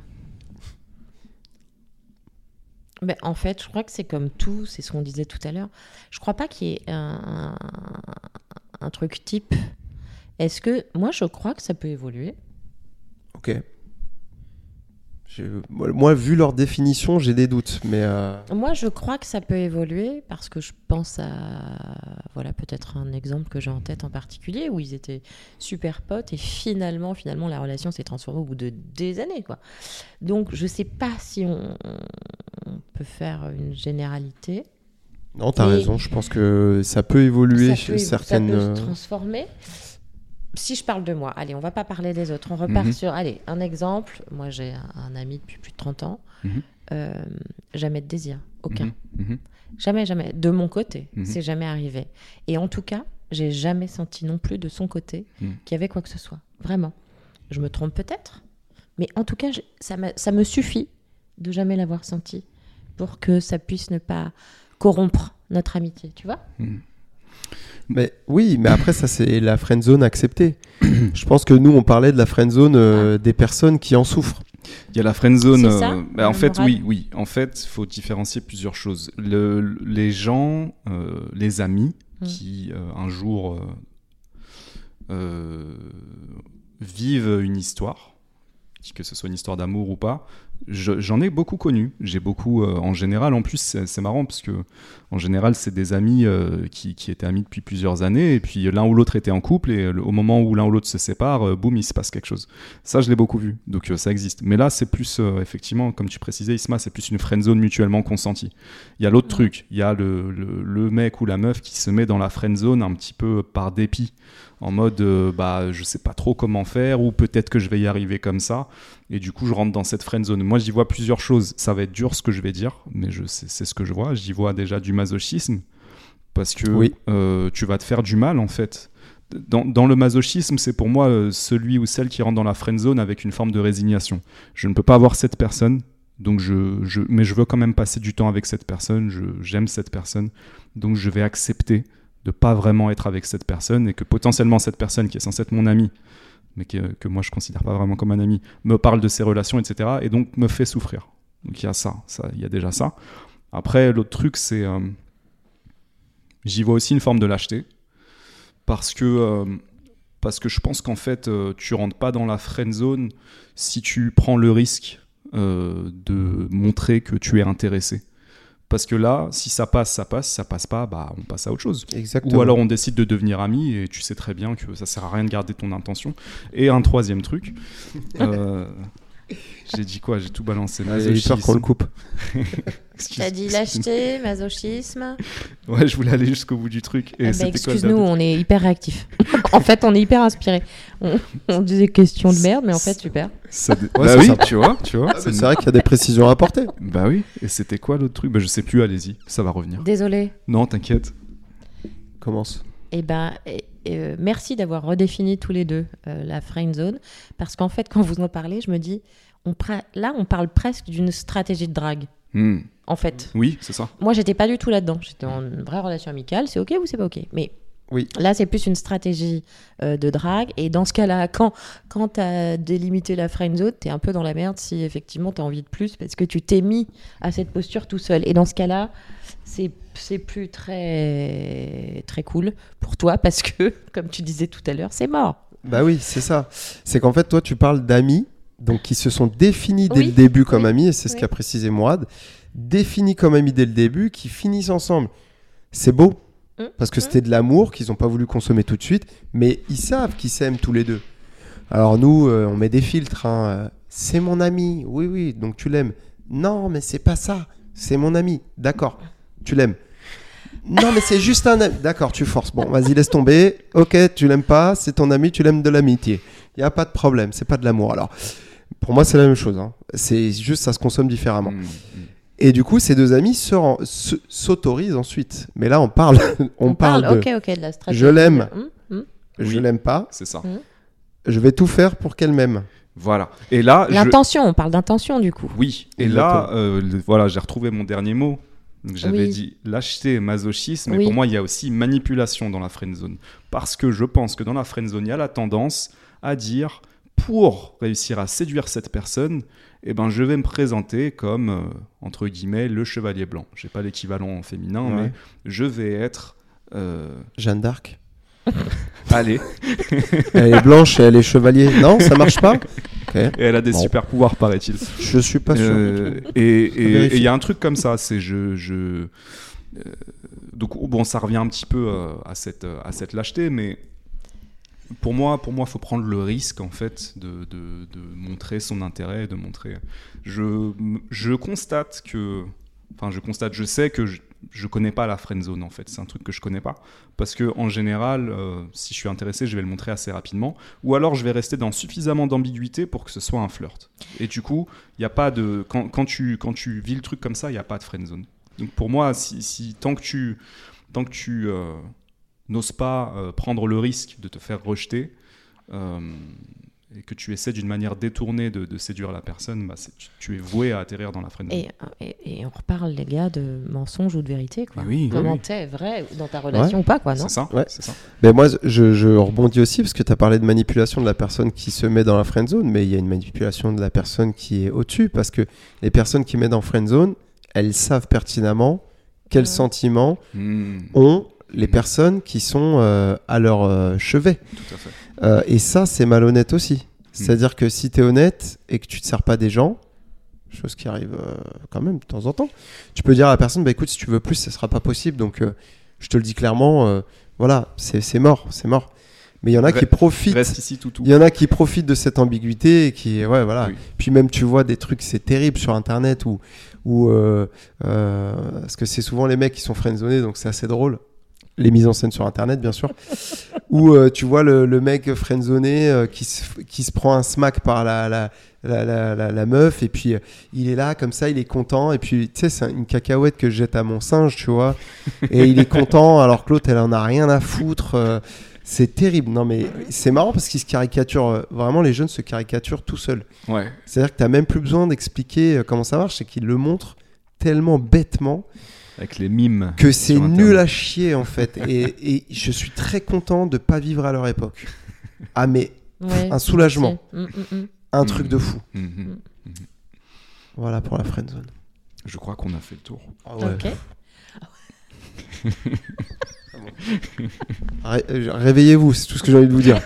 Secouez-vous les gars là. Arrêtez de Ah faire les, serp- les, les- les serpillères là. Comme on disait la dernière fois, il y a, y a des pratiques sexuelles qui te permettent d'être ce genre de serpillière. C'est ce que tu veux vraiment. ouais. Et, et- et- et tu peux le vivre sans détruire euh, socialement ta Mhm. personne Mhm. et psychiquement. Mhm. Donc vis-le dans le sexuel, amuse-toi, Mhm. mais à côté de ça, respecte-toi et, fais-toi entendre aussi. Ouais. Voilà. Ah non, je- moi ça me paraît d'un masochisme infini que de s'imposer ça. Donc euh, sortez-vous de, de ce trou. Euh, on passe sur quelle question? Choisis, choisis. Allez, la grosse question. Les premiers dates et la difficulté pour l'homme à trouver sa place face à l'ambivalence des femmes. En gros, je pense que les hommes ne savent plus trop comment se comporter avec les femmes, surtout au début de la relation. Il y a des femmes qui se revendiquent hyper indépendantes, qui prônent l'égalité, celles qui n'aiment pas être invitées par exemple, et d'autres qui sont bourrées d'exigences vis-à-vis des hommes. Du coup, comment est-ce que les hommes gèrent ça? Et, euh, et- et- et qu'est-ce- quelles sont tes perspectives sur ça, Séverine? Qu'est-ce que tu en penses? Très honnêtement, euh, je suis un peu plus vieille que vous, les gars, Mhm. et j'ai pas connu les périodes de date et tout. Donc, mais vraiment, quand je vous dis que je ne connais pas, je ne connais pas. C'est sincère. Hmm. Donc, mes perspectives sont amoindries. Très honnêtement, je j'ai rien à foutre de cette question parce que je ne peux pas t'en parler. Suite C'est ce qu'elle voulait La dire. suite Et d'ailleurs- c'était que pensez-vous de ça, euh, les hommes? Donc, est-ce que Hmm. tu peux prendre le- la suite, s'il te plaît? Oui, je pense, je On- pense on- que on tu va- vas rebondir par rapport aux exigences des femmes, etc. Ça, tu pourras plus en parler, je Oui. pense. Mais euh, bah, le premier date, euh, ouais, c'est compliqué. euh, comme je disais tout à l'heure, on se met à nu ou pas. On ment pour certains qui se donnent une image et qui essayent d'être quelqu'un d'autre. Enfin voilà, il y a une ambivalence Mm. effectivement, Mhm. mais elle est due aussi à, à la société. Je pense encore plus maintenant qu'à une autre époque. Ouais. La société là, elle, en fait, en gros.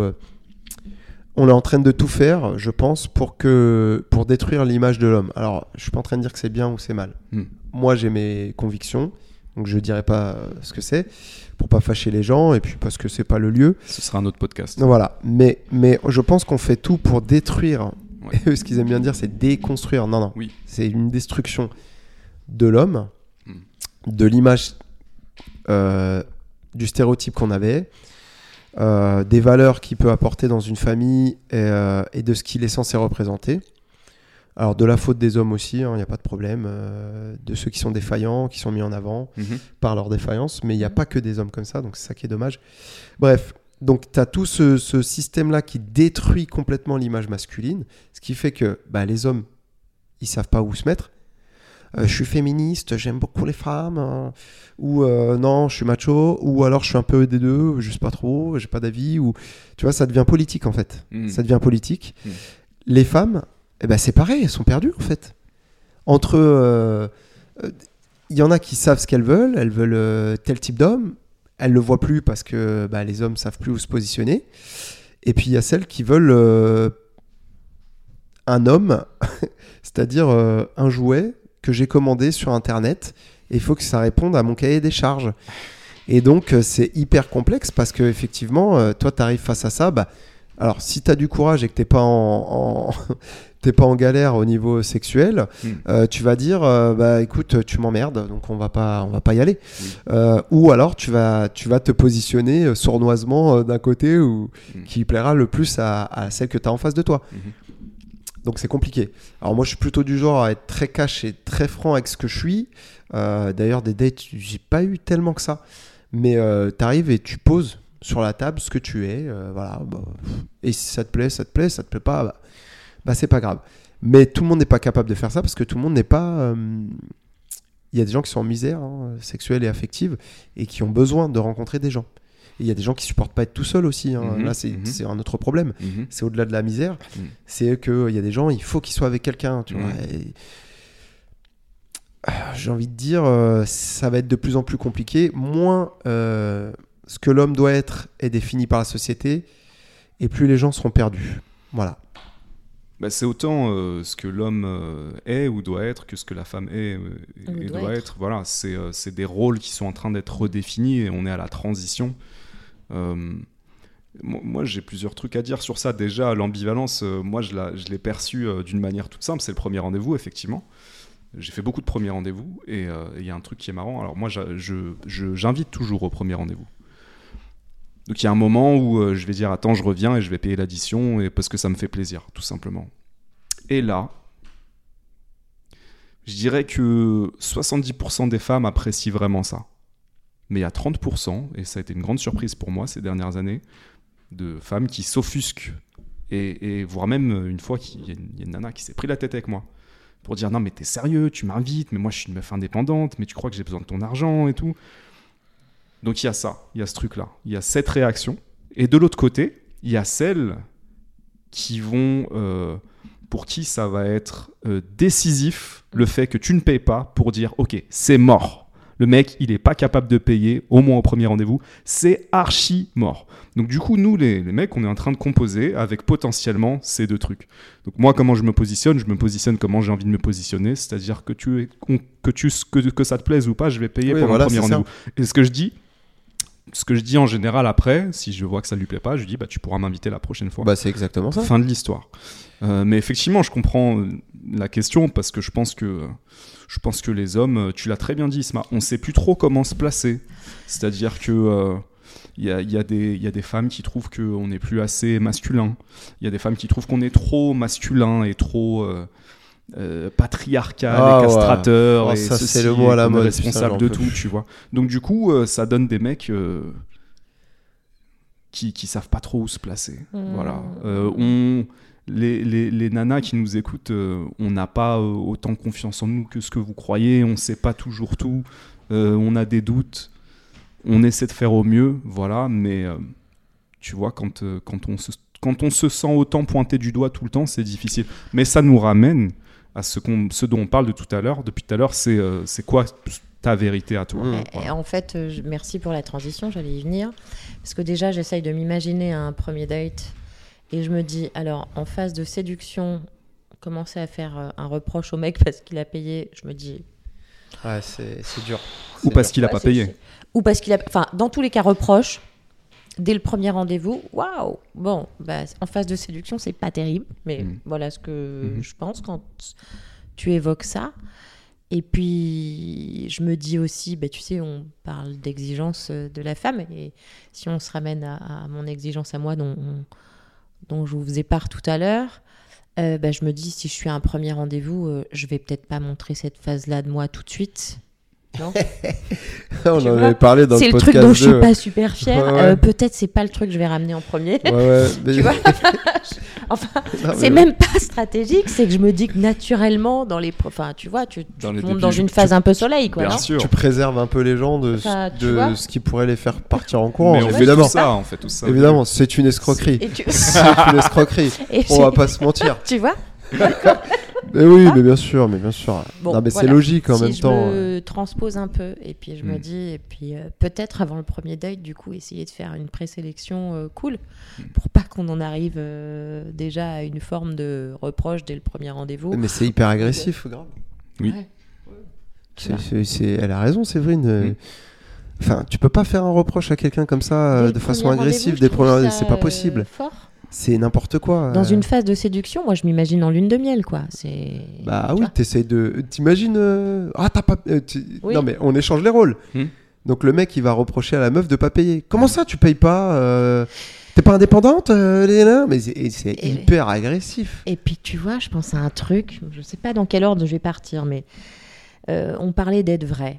Et être vrai, c'est pas forcément se positionner comme je suis une femme indépendante ou je suis une femme qui aime plutôt euh, euh, l'homme, euh, l'homme quoi, avec un grand H. Je sais pas, ça c'est une histoire de rencontre. Est-ce qu'avec cet homme-là, tu vas avoir envie de ça? Est-ce qu'avec Hmm. cet homme-là, tu vas avoir envie d'autre chose?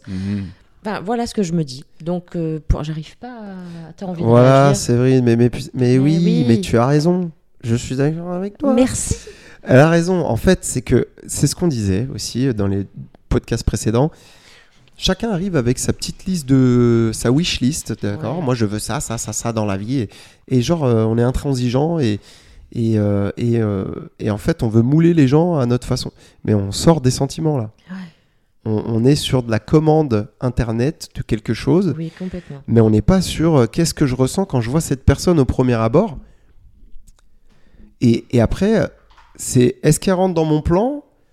Est-ce que je vais peut-être enlever des exigences qui me semblent pas si importantes Ou est-ce que je vais garder euh, ça parce que je suis trop fier et que je suis trop indépendant et que euh, blabla Non, en fait, euh, enfin, Séverine a raison, faut, faut laisser les gens rentrer dans, dans notre sphère, sentir, voir, comprendre et être ok ou pas ok en fait. Et tu vois, euh, moi, je. Avec mon expérience, je me dis qu'avec certaines personnes, j'ai envie d'être d'une certaine façon. Exactement. Et si on parle d'homme, d'amour, euh, euh, voilà, je, je peux euh, montrer le plus mauvais de moi-même avec un homme avec qui je suis en relation amoureuse, et puis je peux montrer le meilleur de moi-même avec un autre. Mhm. Ouais, bien sûr. Et, et pour l'avoir vécu, euh, pour savoir comment je me comporte, dans- je, je crois que voilà, c'est qu'est-ce que l'autre provoque chez moi, qu'est-ce qui déclenche, qu'est-ce que. Voilà, c'est Ouais. tout ça. Donc, je trouve que se présenter comme un magazine avec la wishlist, comme tu dis, je suis une femme indépendante, je suis... ça me parle pas trop, moi, ça. Bah non, en fait, en plus, c'est une façon d'affirmer euh, sa position, alors qu'en fait, il n'y a rien de plus euh, grillé que quelqu'un qui, qui est trop dans Ouais, l'incertitude. Ça se voit que t'as pas confiance en toi. euh, et si t'es là en train d'aboyer, euh, c'est que t'es pas sûr, t'es pas sereine. Quand t'es indépendant, machin truc, déjà, euh, bah t'es calme, t'es posé et t'es sûr de toi. Et, t'es- et quand quelqu'un t'invite, bah tu dis bah la prochaine c'est pour moi, y a pas de problème. Puis tu l'emmènes. Si t'as envie de vraiment lui montrer que t'as la dose, bah tu l'emmènes dans un resto au-dessus et tu le tabasses au niveau du prix. Tu dis alors c'est qui Hein? C'est qui le patron? Qui le patron? Et là, il y a de l'humour, et là, c'est cool, et on s'amuse, et on en rigole, et on est dans l'autodérision. Mais t'as pas besoin de venir aboyer sur les gens, en fait. Tu vois, c'est pas possible. euh, Enfin, Moi, ça me fait fuir. hein. Mais c'est n'importe quoi, c'est pas possible. Voilà, on passe à autre chose, ça. Non, Je rigole. Non, je rigole. Non, non, mais faut qu'on avance un peu, euh, parce que là, on en est à la deuxième question. euh, bon. Ah, Ah, deuxième ou troisième ouais. Ouais, je sais plus. Euh, Tu vas nous dire. Je vais vous dire, euh, je crois qu'il y en avait une sur les relations à distance. Ouais. Ah, Vous avez déjà vécu une, une relation à distance? Alors peut-être que je peux commencer parce que j'ai vécu une relation à distance. Vas-y. T'es tout seul. Ah, je suis tout seul. Moi, j'ai ah, pas vu. Séverine? Pas de relation à distance? Euh, non. Euh, j'ai vécu une relation à distance. J'avais euh, j'avais lu un truc euh, à l'époque, puisque je m'intéressais aux relations à distance, vu que j'étais dans une relation à distance. Alors, c'est c'est une fille que j'ai rencontrée en Australie. Ensuite, je suis rentré en France. Elle, elle était en Espagne. Donc, on se voyait tous les mois dans une ville différente en, Europe. Et j'avais lu à l'époque, je crois que c'était Oprah qui avait écrit ça, que les relations à distance sont condamnées. C'est- C'est-à-dire, et c'est- ce qu'elle ce qu'elle développait, c'était qu'à défaut d'avoir une vision de quand est-ce qu'on va se retrouver et euh, être ensemble, euh, c'est voué à l'échec. Et euh, j'avais trouvé cette perspective intéressante. Euh, pour moi, c'est un, c'est un très bon souvenir, cette relation à distance, parce que c'était une aventure. Tous les mois dans une ville différente en Ouais, Europe, c'est- c'est très facile C'est de un voyager en contexte Europe. spécifique. hein. Voilà, c'est très facile. J'avais l'argent aussi pour le faire. Euh, mais je le referai pas. Je crois que je le referai pas. Euh, parce que. euh, parce que euh, alors, je connais des histoires de gens qui se sont rencontrés, qui ont été en relation à distance pendant longtemps. Mais je crois que je crois que non. Je crois que personnellement, c'est pas mon truc. J'ai besoin de la présence de quelqu'un. Je dis ça, peut-être qu'un jour je changerai d'avis parce que je vais rencontrer quelqu'un tellement incroyable que je vais dire putain, c'est peut-être voué à l'échec, mais vas-y, on teste. Je trouve, qu'il y a quelque chose de beau dans ce genre de sentiment quand tu le ressens. Mais euh, mais ouais, les relations à distance en général, j'évite. En tout cas depuis cette euh, cette histoire. euh. Et pour la petite histoire, on a fini par se rejoindre dans Bah. un autre pays. Ok. Tu veux réagir? Vas-y, tu as Ok. envie. Ouais. En fait, euh, je pensais que j'avais rien à dire, mais en fait, si j'ai à dire. Ah, Il y a plusieurs choses. J'ai vécu, je, je peux vivre actuellement aussi une relation à distance euh, en quelque sorte. Ok. Mais euh, je pense que toi, ce dont tu parles, c'est vraiment un contexte, un contexte spécifique quand même, parce que vous vous rejoignez sur... Enfin, tu vois, il y a la folie du voyage, la- Mm. tu vois, donc on est encore sur un truc différent. Hmm. Je pense que ça peut être adapté, et on en revient à ce que Séverine disait avant. Ça dépend de la personne que tu as en face, en fait. Mhm. C'est peut-être une personne que quand tu l'auras au quotidien, tu pourras pas vivre Mhm. avec. Donc peut-être que ce qui vous est proposé par la vie, c'est exactement ce qu'il vous faut. Et dans ces cas-là, bah faut y réfléchir. Mais après, faut tester aussi si en étant ensemble tout le temps, vous vous supportez. Mais je pense que si ces choses-là tiennent, en tout cas quand elles tiennent, c'est que ça, comme ça que ça doit être. Si tu le changes, c'est pas sûr que ça fonctionne. Et je pense que les relations à, à distance qui marchent, c'est parce que euh, les personnes sont conscientes de ce besoin de se manquer et de se retrouver. Mm, mm. Et que c'est ce qui aussi euh, les fait vivre. Et ça, c'est très cool.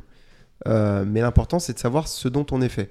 Et ce qui est intéressant, c'est que toi, tu as dit, moi, chez moi, ça marche pas. C'est pas ce que je recherche. Bah, tu vois, tu avances sur ce que tu veux, ce que tu veux pas. Tu vois, déjà. Voilà. Ce que tu veux pas, c'est des relations à distance pour l'instant? Un check. Eh ben, parfait. Donc, tu vas pas dans celle-ci qu'on te propose. Mhm. C'est tout Ouais. Après, il y a plusieurs formes de relations à distance. Il y a, euh, je pense à ça parce que j'ai mon beau-fils qui, qui a vécu des relations à distance, donc j'ai pu être témoin Mhm. de ça. Mhm. Euh, D'autres personnes euh, que je connais aussi, il y a les relations à distance où chacun, de fait, bon, on- comme tu vis pas dans le même pays ou dans la même ville, chacun a sa vie professionnelle, amicale, euh, relationnelle et tout et tout, donc chacun euh, a la liberté euh, de vivre tranquillement dans son espace et puis le bonheur de se rejoindre, comme tu dis, euh, de temps en temps et ça peut être euh, très fun. Et puis il y a les autres relations à distance où oh, ça fait souffrir. Et, l'autre te manque tellement que du coup, euh, tu installes une forme de routine téléphonique ou FaceTime, enfin tout ce qu'on fait avec les, les, les outils d'aujourd'hui, Mhm. et qui te rend prisonnier de cette relation à distance que tu partages pas vraiment dans le quotidien, mais que tu te- t'obliges euh, à, à consommer de cette façon-là. Ah, euh, là, moi, ça me fait flipper, ces trucs-là, par contre. Bah oui, faut, faut, comme on dit, il faut savoir ce dont on est fait et est-ce qu'on est vraiment euh, capable de vivre des choses comme ça. Mais encore une fois, euh, faut le vivre pour le savoir. Ouais, quoi. c'est ça. Oui, c'est ça le truc, parce que je pense que tu rentres pas dans la, la relation à distance en te disant nécessairement euh, je sais que je suis fait comme ça et j'y vais. Bah oui. Souvent, je, je, je- je me risquerais à dire que beaucoup de relations à distance euh, sont à distance parce qu'on est emporté par les sentiments et on s'est rencontrés en vacances ou qu'importe. Et, et on a décidé de rester ensemble. Ou alors on s'est rencontrés dans le même pays, mais il y en a un qui part et l'autre qui Mm, mm, reste. mm. Du coup, je pense qu'on se fait emporter par les sentiments et, et on essaie de faire en sorte que ça marche, mais c'est sur le terrain que tu vas voir si ça peut tenir ou pas. Mais euh, ce que vous dites, ça me fait euh, penser que euh, certainement il doit y avoir des relations à distance qui sont magnifiques et, et qui ont été vécues pour des personnes et c'était ce qu'il leur fallait, c'était le format qu'il leur fallait, au moment qu'il leur fallait. Et, et tant mieux, donc on revient toujours à cette histoire de euh, qu'est-ce que tu veux vivre euh, vis le temps que tu l'as et, et- et la distance peut apporter des aventures, effectivement. Et la Moi, dis- Ouais. moi, les, les- les moments où euh, on se retrouvait dans une nouvelle capitale qu'on découvrait ensemble et tout, j'en gardais un très bon Ah souvenir. bah oui, tu m'étonnes. C'est plutôt sympa. C'était une belle aventure. Mais après, c'est- c'est c'est des relations qui peuvent évoluer aussi en positif. Oui. Euh, si le contexte euh, se débloque, si le point bloquant se se- se- s'arrange et que qu'il y a quelque chose qui peut se passer derrière. Donc, Mm. des fois, il faut être patient aussi. Ouais. Et puis la question euh, qu'on me posait euh, au sujet de la relation à distance, euh, euh, voilà pour les gens que je connais proches de moi, c'était la question de la fidélité du coup avec cette distance. Mhm. Ouais. Mhm. Et ça fait suite à une des questions je crois, hein, euh, dans les cinq questions que tu avais sur, euh, je sais pas, euh, la, la fidélité, l'infidélité. Je me disais qu'on pouvait faire la transition comme ça, mais Bien joué. Parfait. C'est super. Mais c'est super. La Elle, fidélité elle est et forte. l'infidélité. J'aime beaucoup crois, cette personne. Et du coup, et il y du avait coup, bah, il y avait une question sur tomber amoureux quand on est déjà en couple. Ah. Ah, Donc la La spécialité de Monsieur Diallo. Alors allons-y. On vous écoute, Monsieur Diallo. Non, je vais laisser Séverine un peu. Je pense qu'elle a des trucs à dire aussi, je crois. Oh là là là là. Il y a des choses qui vont être coupées, rassure-moi, parce que Tout ce que vous voulez. Too late, girl. Fallait You pas, fallait pas venir. hein. je, je- je- je suis le plus vrai possible, puis après on check. Ce qu'il faut garder. On fait ça, on fait ça. Alors, c'est ce que je dis toujours euh, avant de commencer le podcast. Oui. Donc là, tous ceux qui nous écoutent, vous savez, je dis toujours, euh, on dit tout ce qu'on veut et après on voit ce qu'on coupe. Donc peut-être des fois il y a des choses qu'on coupe, désolé de vous le dire, mais c'est que c'est pas le moment de les partager. Euh, tu me reposerais la question C'était quoi? Euh, c'était pas, elle n'était pas très bien formulée, c'était simplement euh, tomber amoureux quand on était déjà en couple. Ah. Quand on est déjà en couple. Et donc, euh, Donc ça apporte effectivement large, cette notion de, fidélité, d'infidélité. Voilà. Ou pas. Ou pas. Ou pas, Mm. ou pas, forcément. Euh, en tout cas, tout de suite, là, comme ça, tomber amoureux quand on est déjà en couple, euh, oui, bien sûr, que ça peut exister. Pour répondre plus profondément et plus précisément, euh, moi, c'est quelque chose que je me suis longtemps refusé, ou je me suis longtemps caché derrière, euh, derrière des, des grandes morales, des espèces de valeurs, ou je sais pas quoi. Des injonctions, en tout cas. Euh, parce que dans mon parcours de vie, euh, une de mes blessures d'enfance a fait que je cherchais absolument, mais absolument, absolument, euh, les hommes fidèles. Enfin, que je croyais fidèles, mais en tout cas qui m'attiraient par ça, par cette exclusivité. Alors je vous dis pas, hein, ça passe quand on recherche l'exclusivité, ça passe par des hommes jaloux. Ah bah, c'est Hein évident. Ok. Mais moi, avant de me concentrer sur mes sensations, mes ressentis, mes émotions, dont j'avais pas idée finalement, hein, Mhm, mhm. été construite autrement. euh, C'était vraiment une de mes missions de vie presque. Euh, C'était important pour moi euh, et l'homme de ma vie devait être fidèle. Voilà, c'était alors un leurre, hein, bien sûr, aujourd'hui avec le recul, mais en tout cas, c'est ce que je recherchais. À en oublier ce que je ressentais. Voilà. Donc voilà comment je me suis mise en couple, moi, dans ma vie, hein, dans, les, dans mes premiers amours. C'était ça qui, qui prédominait. Avec le recul, avec le temps, bien sûr, hein, à un moment donné, l'animal se réveille et, euh, puis la mission qui s'était donnée, eh ben, il se rend compte que qu'elle a peut-être un peu foiré, ou en tout cas les choses se transforment, ou en tout cas je, je me rends compte que je me suis raconté des histoires euh, et que je ne me suis pas autorisée moi à être parce que c'était tellement prégnant euh, que l'autre devait être fidèle que j'en ai oublié euh, ce que j'étais moi là-dedans. Hmm. Mhm. Et, et évidemment, quand tout ça se réveille, euh, et que la féminité ressurgit, et que euh, les sentiments, euh, ou en tout cas l'attirance, le désir euh, pour quelqu'un d'autre, on se retrouve face à une situation hyper emmerdante. Parce qu'en fait, on est en train de vivre tout ce qu'on déteste. Donc, euh, ben, j'ai travaillé sur moi. Euh, mais pas que, j'ai expérimenté aussi, forcément. Je me suis battue euh, contre ce que je ressentais. Et puis pour moi, euh, c'était en plus une femme infidèle. Enfin, je suis, je suis née d'une famille méditerranéenne, donc euh, voilà, avec des, des pensées bien cloisonnées quand même. Ouais. Donc en plus avec toute la culpabilité de je pense ça, je ressens ça, et j'ai pas le droit. Donc je fais tout l'inverse de tout ce qu'on m'a appris, tout ce qu'on m'a inculqué, euh, tout ce que j'ai choisi pour moi dans la vie. Enfin voilà. Donc euh, combat interne euh, plus plus. Hein. Bien sûr. Oui.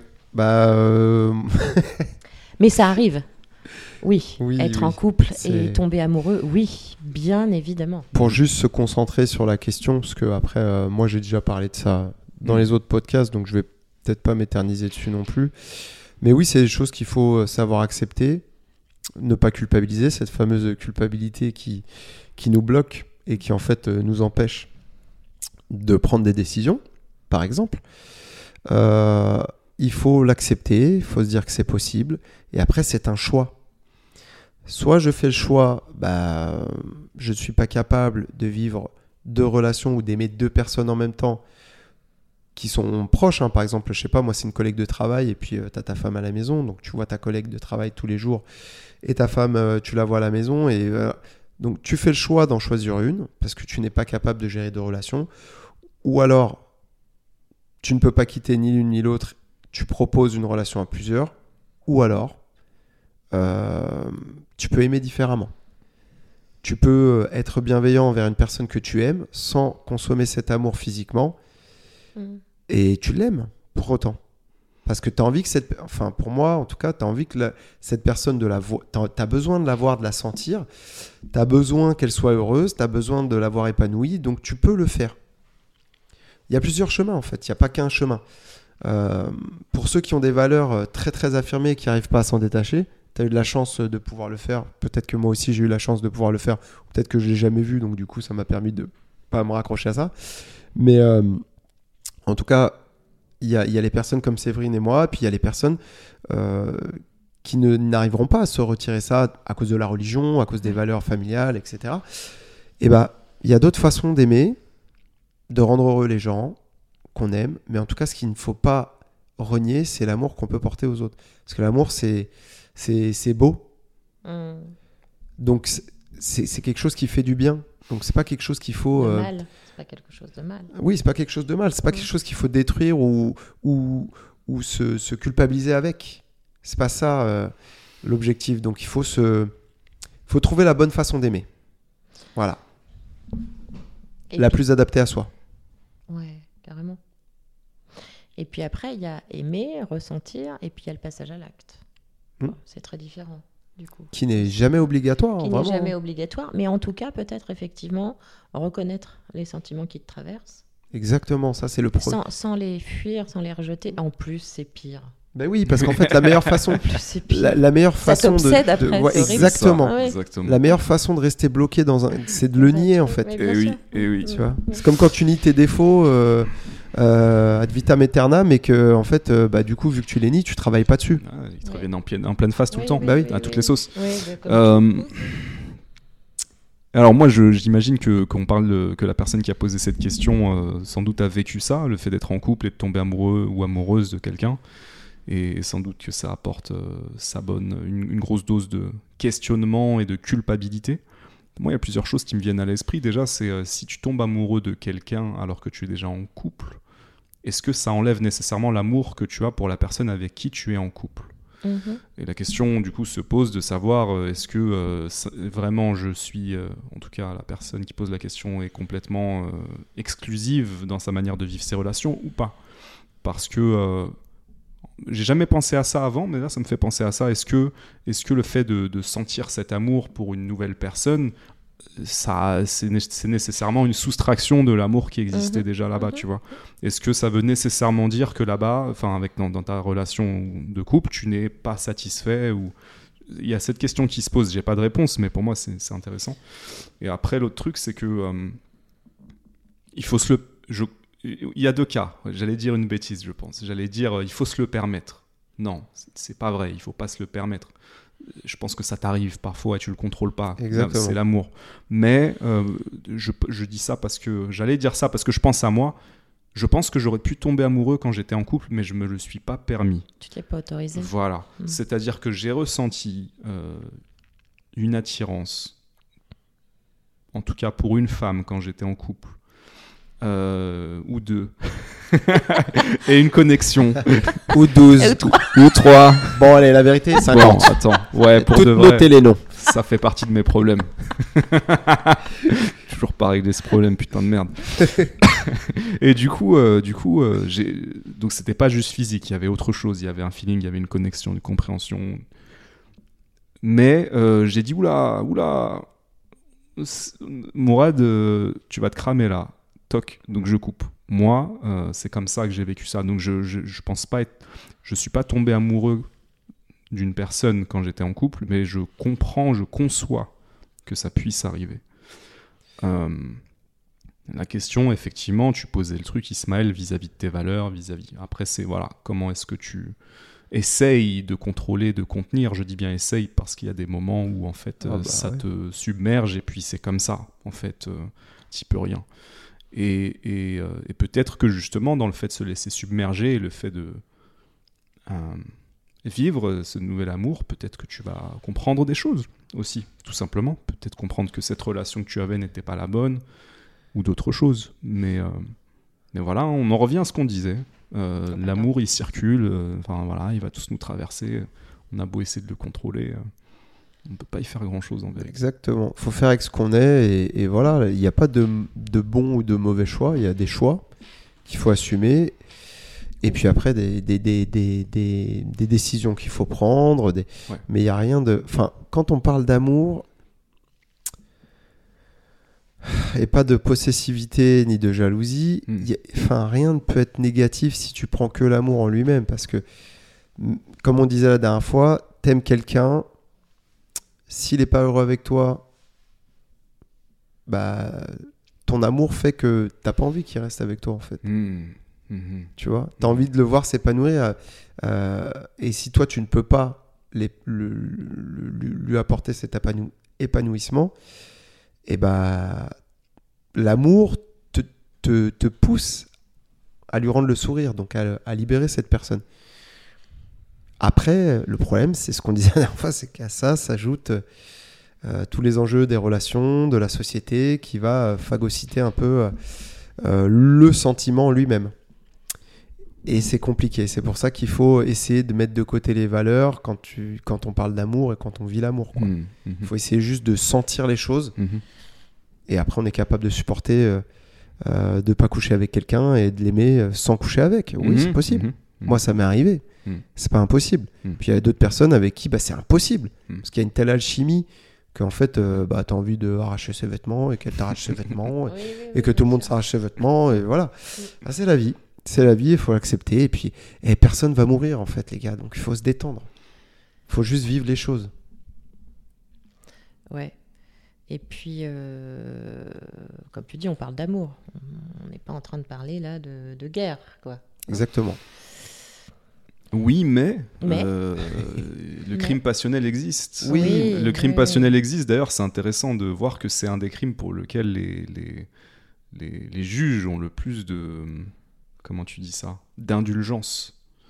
C'est-à-dire que un meurtre commis dans d'autres circonstances, un meurtre prémédité et un, un crime passionnel, le crime passionnel, il y aura toujours euh, la prise en compte de cette composante émotionnelle et, Mhm. du coup, ça nous amène sur les notions de fidélité, d'infidélité. Après, l'autre truc que ça m'évoque, c'est que euh,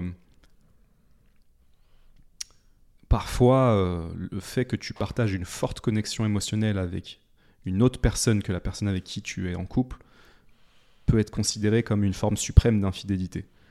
Beaucoup plus que le fait de passer à l'acte physiquement. Oui.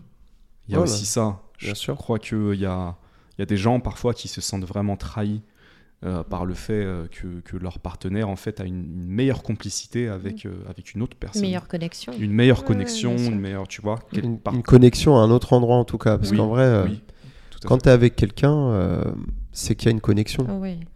Et que si tu es toujours avec, c'est qu'elle n'est pas coupée. Si, si elle est coupée et que tu restes avec, bon, bah là c'est réglé. Ton problème, Mhm. tu le connais. Mhm. Mais, mais tu vois, c'est pour rebondir à ce que tu disais tout à l'heure. Est-ce que ça, ça soustrait les sentiments de l'autre côté? Non. Sauf si euh, ça devient obsessionnel et que tu t'empêches de, de, de ressentir déjà, même pas de vivre. Tu t'empêches de ressentir ça. Ça peut soustraire effectivement, puisqu'après tu vas placer euh, inconsciemment euh, l'échec de cette relation qui ne naîtra pas sur euh, les épaules de la personne avec qui t'es. Et ça, ça peut engendrer des embrouilles de ouf, euh, tu vois, avec trouver des prétextes parce que euh, ouais, t'es comme ça, moi j'aurais préféré que tu sois comme ça. Et tout ce que tu vois chez l'autre que tu ne peux pas avoir, tu vas le reprocher de ne pas les avoir chez, chez celui que tu, tu aimes. Et c'est bête. Ouais. Oh, C'est comme si tu fantasmais la personne que, que, que ça reste de l'ordre du fantasme. Du coup, c'est Oui, vu que tu la connais pas. un peu parfait, quoi. Tu Ouais. vois. Euh, là où euh, celui avec qui tu partages ton quotidien, il est peut-être moins, moins drôle tous les jours, ou moins sexy, ou, Ouais. ou moins glamour, euh, tout ça. Mais pour répondre euh, à ta question, moi, je ne sais pas non plus répondre, Mourad. Est-ce que ça annule forcément les sentiments que tu as pour la personne avec qui tu euh, partages ton couple sur le moment Eh bien, je sais pas. Je Ça sais rien. Ouais, ça va Ça dépendre dépend. aussi. hein. Mm. Je sais pas. Je pense qu'il y a plusieurs cas de figure. Hmm. Mais dans ce cas-là, à toujours revenir à l'essentiel de OK, alors euh, qu'est-ce qui est mieux quoi? Est-ce que je dois faire des choix? Est-ce que je peux rester et gérer le truc? Ou C'est voilà. ça. Et Eh ouais, faire des choix. Ah putain, merde, faire des choix.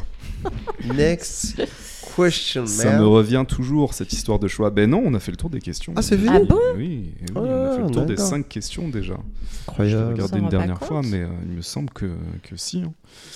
Euh, tomber amoureux quand on est un, un, séduction, la friend zone, l'ambivalence, euh, Ça, des c'est femmes, fait. les relations à distance. On a fait le tour. Ok. Bon, c'était des questions intéressantes en tout cas. Ouais. Sauf la Ouais. friend zone, c'était chiant. mais- bien. Les pauvres. Bien marré. Non, on c'est a- marré. Non, mais en fait, j'ai de la peine euh, pour ces gens-là. C'est pour ça que je suis un peu taquin, mais j'aimerais bien qu'ils se réveillent un peu. mais Ouais, faut les je faire crois que-. Je crois aussi qu'ils font des choix euh, conscients ou inconscients qui leur vont bien aussi. Bah, dans tout ce qu'on vient de dire, hein, c'est ça. hein. Il y a aussi les positions conscientes et inconscientes, quoi. Exactement. Et comment on se démène avec tout ça, tous, quoi. On fait comme on peut avec ce qu'on est. Exact. Et après, c'est où trouver le bonheur. euh, bah, il est un peu partout, en fait. Il suffit d'ouvrir les yeux et, et de se laisser guider. J'ai envie de, de conclure en disant aussi que un truc qui m'anime beaucoup de plus en plus, c'est euh, de vivre avec amour.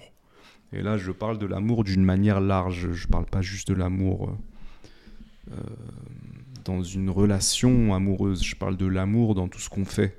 Hmm. Et, et je Mhm. crois que cette, je crois que cet amour euh, de- de- de- un peu plus universel, disons, euh, on peut tous l'exprimer euh, quand on fait des choses qui nous passionnent, quand on décide de contribuer euh, aux autres euh, d'une manière qui nous appartient, unique, euh, qui, qui, qui,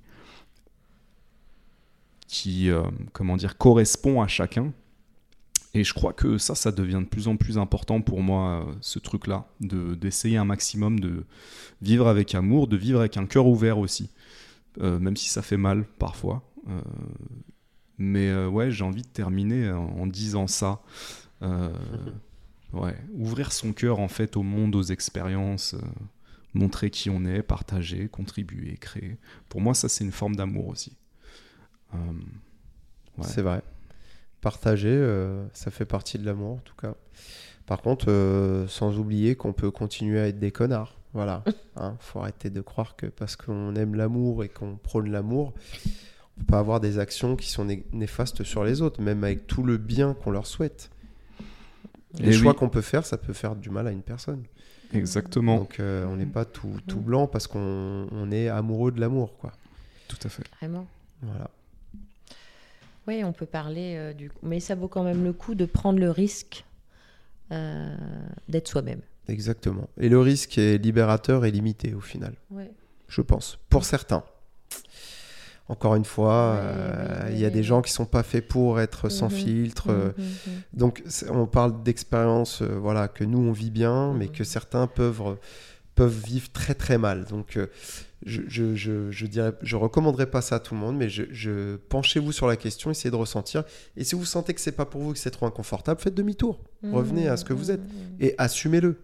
Ok, je préfère euh, mentir, je préfère euh, garder des choses pour moi, je préfère euh, être tel ou tel type de personne plutôt que d'aller chercher les choses inconfortables qui me ressemblent peut-être un peu plus au fond, mais qui me permettent pas d'être heureux dans la vie. Et bah faites demi-tour. Voilà, c'est pas grave. Enlevez la culpabilité.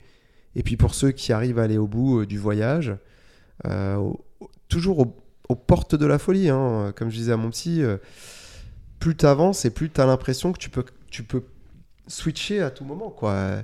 C'est fou. Donc, eh ben, ceux qui ont le courage et la force d'aller au bout, allez au bout. Et voyez ce que vous, trouvez et, faites votre bilan. Et voilà quoi. Et j'ai envie de dire, euh, ce que tu me disais au début, Ismaël, c'est que, euh, et ça, je trouve que c'est magnifique dans l'amour. Et je pense que je l'ai autant vécu dans des relations euh, amoureuses que des relations d'amitié. C'est-à-dire les gens qui t'acceptent tel que tu es, qui te comprennent parfois encore mieux que toi tu te comprends, qui savent des choses sur toi avant même que tu en aies pris conscience, qui ressentent pas le besoin de te brusquer, qui, qui juste t'acceptent comme tu es et qui te laissent faire ton chemin, voire même euh, qui acceptent que peut-être le chemin sera jamais fait Mhm. et qui t'aiment comme ça en fait. Et ça c'est magnifique, tu vois Ouais. de dire je sais que cette personne, euh, si on prend l'exemple sur lequel on était, euh, n'est pas prête à se rencontrer à un niveau aussi Mm, profond, n'est pas mm. prête à réaliser toutes les blessures qui font que ça réagit comme ça ou comme ça ou comme ça ou ça se met.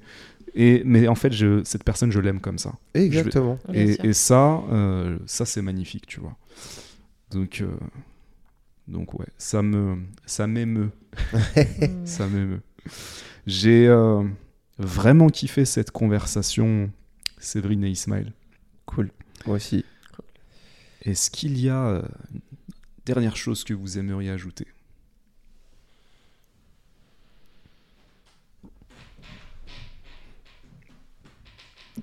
En fait, je crois que j'aurais encore plein de choses à dire. Mais euh, donc oui, j'ai plein de choses à ajouter. Mais hum, sur ce moment-là, on peut le clore comme ça. Moi, j'étais quand même hyper contente de partager vraiment, euh, très sincèrement, ce moment avec vous. J'en doutais pas, en fait. Je le sentais. Donc, euh, je suis pas surprise, mais je suis contente de l'avoir vécu. Voilà. Bah, ça fait plaisir. Ouais, je ne veux pas rajouter encore parce que euh, j'ai déjà parlé euh, trois épisodes. Alors des fois peut-être les gens ils ont marre de voir ma gueule et de. Quatre épisodes.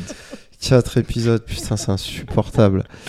Mais euh, en tout cas j'ai envie de dire pourquoi pas organiser euh, une table ronde dans un resto, un bar et puis si on a envie de discuter tous ensemble de choses et d'échanger avec des gens qui sont qui ont des questions à nous poser en direct, bah, ce sera peut-être le nouveau format euh, de, de ce qu'on peut proposer parce que voilà, maintenant aussi on a envie de rencontrer les gens et euh, peut-être euh, de parler de toutes ces choses que Séverine a encore à nous livrer et ce serait vraiment cool. Avec grand plaisir, Voilà. n'hésitez pas. Déjà, euh, laissez des likes, euh, des commentaires, abonnez-vous si c'est pas encore le cas. Ah oui, et invitez-nous à manger chez vous si vous voulez qu'on discute aussi, ça ne nous Ah oui. dérange pas du tout. On aime manger. On Et se puis- déplace. Et puis discuter, comme tu dis, c'est en ça que je disais que c'est jamais fini. On a tellement euh, à dire. Et puis avec dans la rencontre avec des gens qui pensent pas comme nous et comment Mm. on peut euh, se questionner, euh, Mhm. euh, se repositionner, Mm. voilà, s'interpeller et tout. Je trouve que c'est ça qui est intéressant. C'est comment on peut confronter les idées sans avoir à convaincre les autres Mm. de ce qu'on est. Moi, tout ce que je pense aujourd'hui ou ce que je dis, c'est un chemin, c'est le chemin de toute une vie. C'est aussi le courage d'avoir été regardé euh, en thérapie euh, comment je fonctionne. Mhm. Mais euh, évidemment, je reste ouverte à, à tous ceux qui ont envie de débattre sur ça. Moi, je... la vie, quoi. Exactement. Exactement, c'est de la vie. Mm. Comment est-ce qu'on peut euh, vous contacter pour ceux qui ont apprécié nos échanges, qui aimeraient avoir une conversation avec vous euh, Peut-être travailler avec toi, Séverine? Comment est-ce qu'on prend contact avec toi? Eh bien, c'est une très bonne question. J'ai pas de profil Instagram euh, ou Facebook, si classique, mais pas professionnel. Euh, mais on peut me contacter sur Instagram par message privé. euh, voilà, je pourrais laisser mes coordonnées. euh, Ça marche. hein, Ça va cabinet, apparaître ouais, à l'écran, ouais d'accord, ok. au montage. Mm. Ismaël, comment est-ce qu'on peut te contacter Bah, euh, si vous voulez savoir, vous regardez les autres podcasts. non, je rigole. Et il va falloir regarder jusqu'au bout. hein. Ouais, les deux heures, ok Non, non, bah, comme d'hab, hein, Xma euh, Flavaolic euh, sur Instagram, donc vous vous débrouillez pour l'écrire, puis de toute façon, Mourad il va s'en charger. Enfin, à chaque fois il dit ça, mais je suis pas sûr que je le vois, moi. Parce que ça, ça veut dire que tu écoutes les épisodes, que tu oui, regardes oui, pas. moi j'écoute plutôt. Ouais. Et, euh, et puis voilà, euh, c'est tout, puis ça sera déjà très bien, donc euh, voilà. Oui, euh, tu me fais penser que du coup, j'ai pas dit. Moi, c'est Séverine Di Napoli sur Instagram. Et ben voilà, c'est Voilà. parfait. From Naples, pour ceux qui From parlent Naples. pas italien. Sono italiano, c'est si. J'ai vu, euh, j'ai vu une vidéo il y a quelques semaines, euh, ça se passait à Naples. C'était euh, c'était un pizzaiolo qui, en fait, donc les, les Napolitains qui commandent leur pizza, et du coup, il, il- le, le pizzaiolo ramène des pizzas avec de l'ananas dessus. Et il voit les réactions. C'était violent. C'est-à-dire que euh, le pizzaiolo s'est fait frapper, gifler. Aïe, aïe, aïe. C'est péché, c'est péché. On lui a jeté une chaussure. Enfin, c'était incroyable. Ah On l'a poursuivi dans la rue. L'extrémisme pizzaiolesque. Incroyable. Je suis parti en Il n'y a fou rire. que à Naples que tu peux voir ça. Ou en Inde. Ils sont taquins aussi, les. Non, mais en tout cas, encore une fois, euh, merci Séverine pour ta, ta présence. et Ouais, c'est vraiment cool.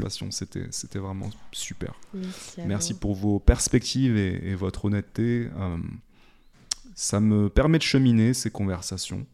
C'était, euh, c'était une aventure, hein, les trois épisodes, et, Mhm. et j'ai bien aimé parce que voilà, mine de rien, je, je chemine, euh, les choses me traversent, et puis, euh, et puis j'espère que ceux qui écouteront, euh, bah, j'espère que ça vous aide aussi sur votre chemin. Voilà, sans prétention euh, autre, comme je le dis souvent. euh, Pardonnez-moi, pardonnez-nous d'être humains et donc imparfaits et de dire parfois des choses qui vont heurter certains ou pas, mais la seule règle ici, c'est d'essayer d'être un maximum euh, honnête. Voilà. Enfin, voilà, c'est la méditation du moment. Et puis, et puis voilà, on vous fait des, des gros bisous. Ciao. Très Ciao. bientôt.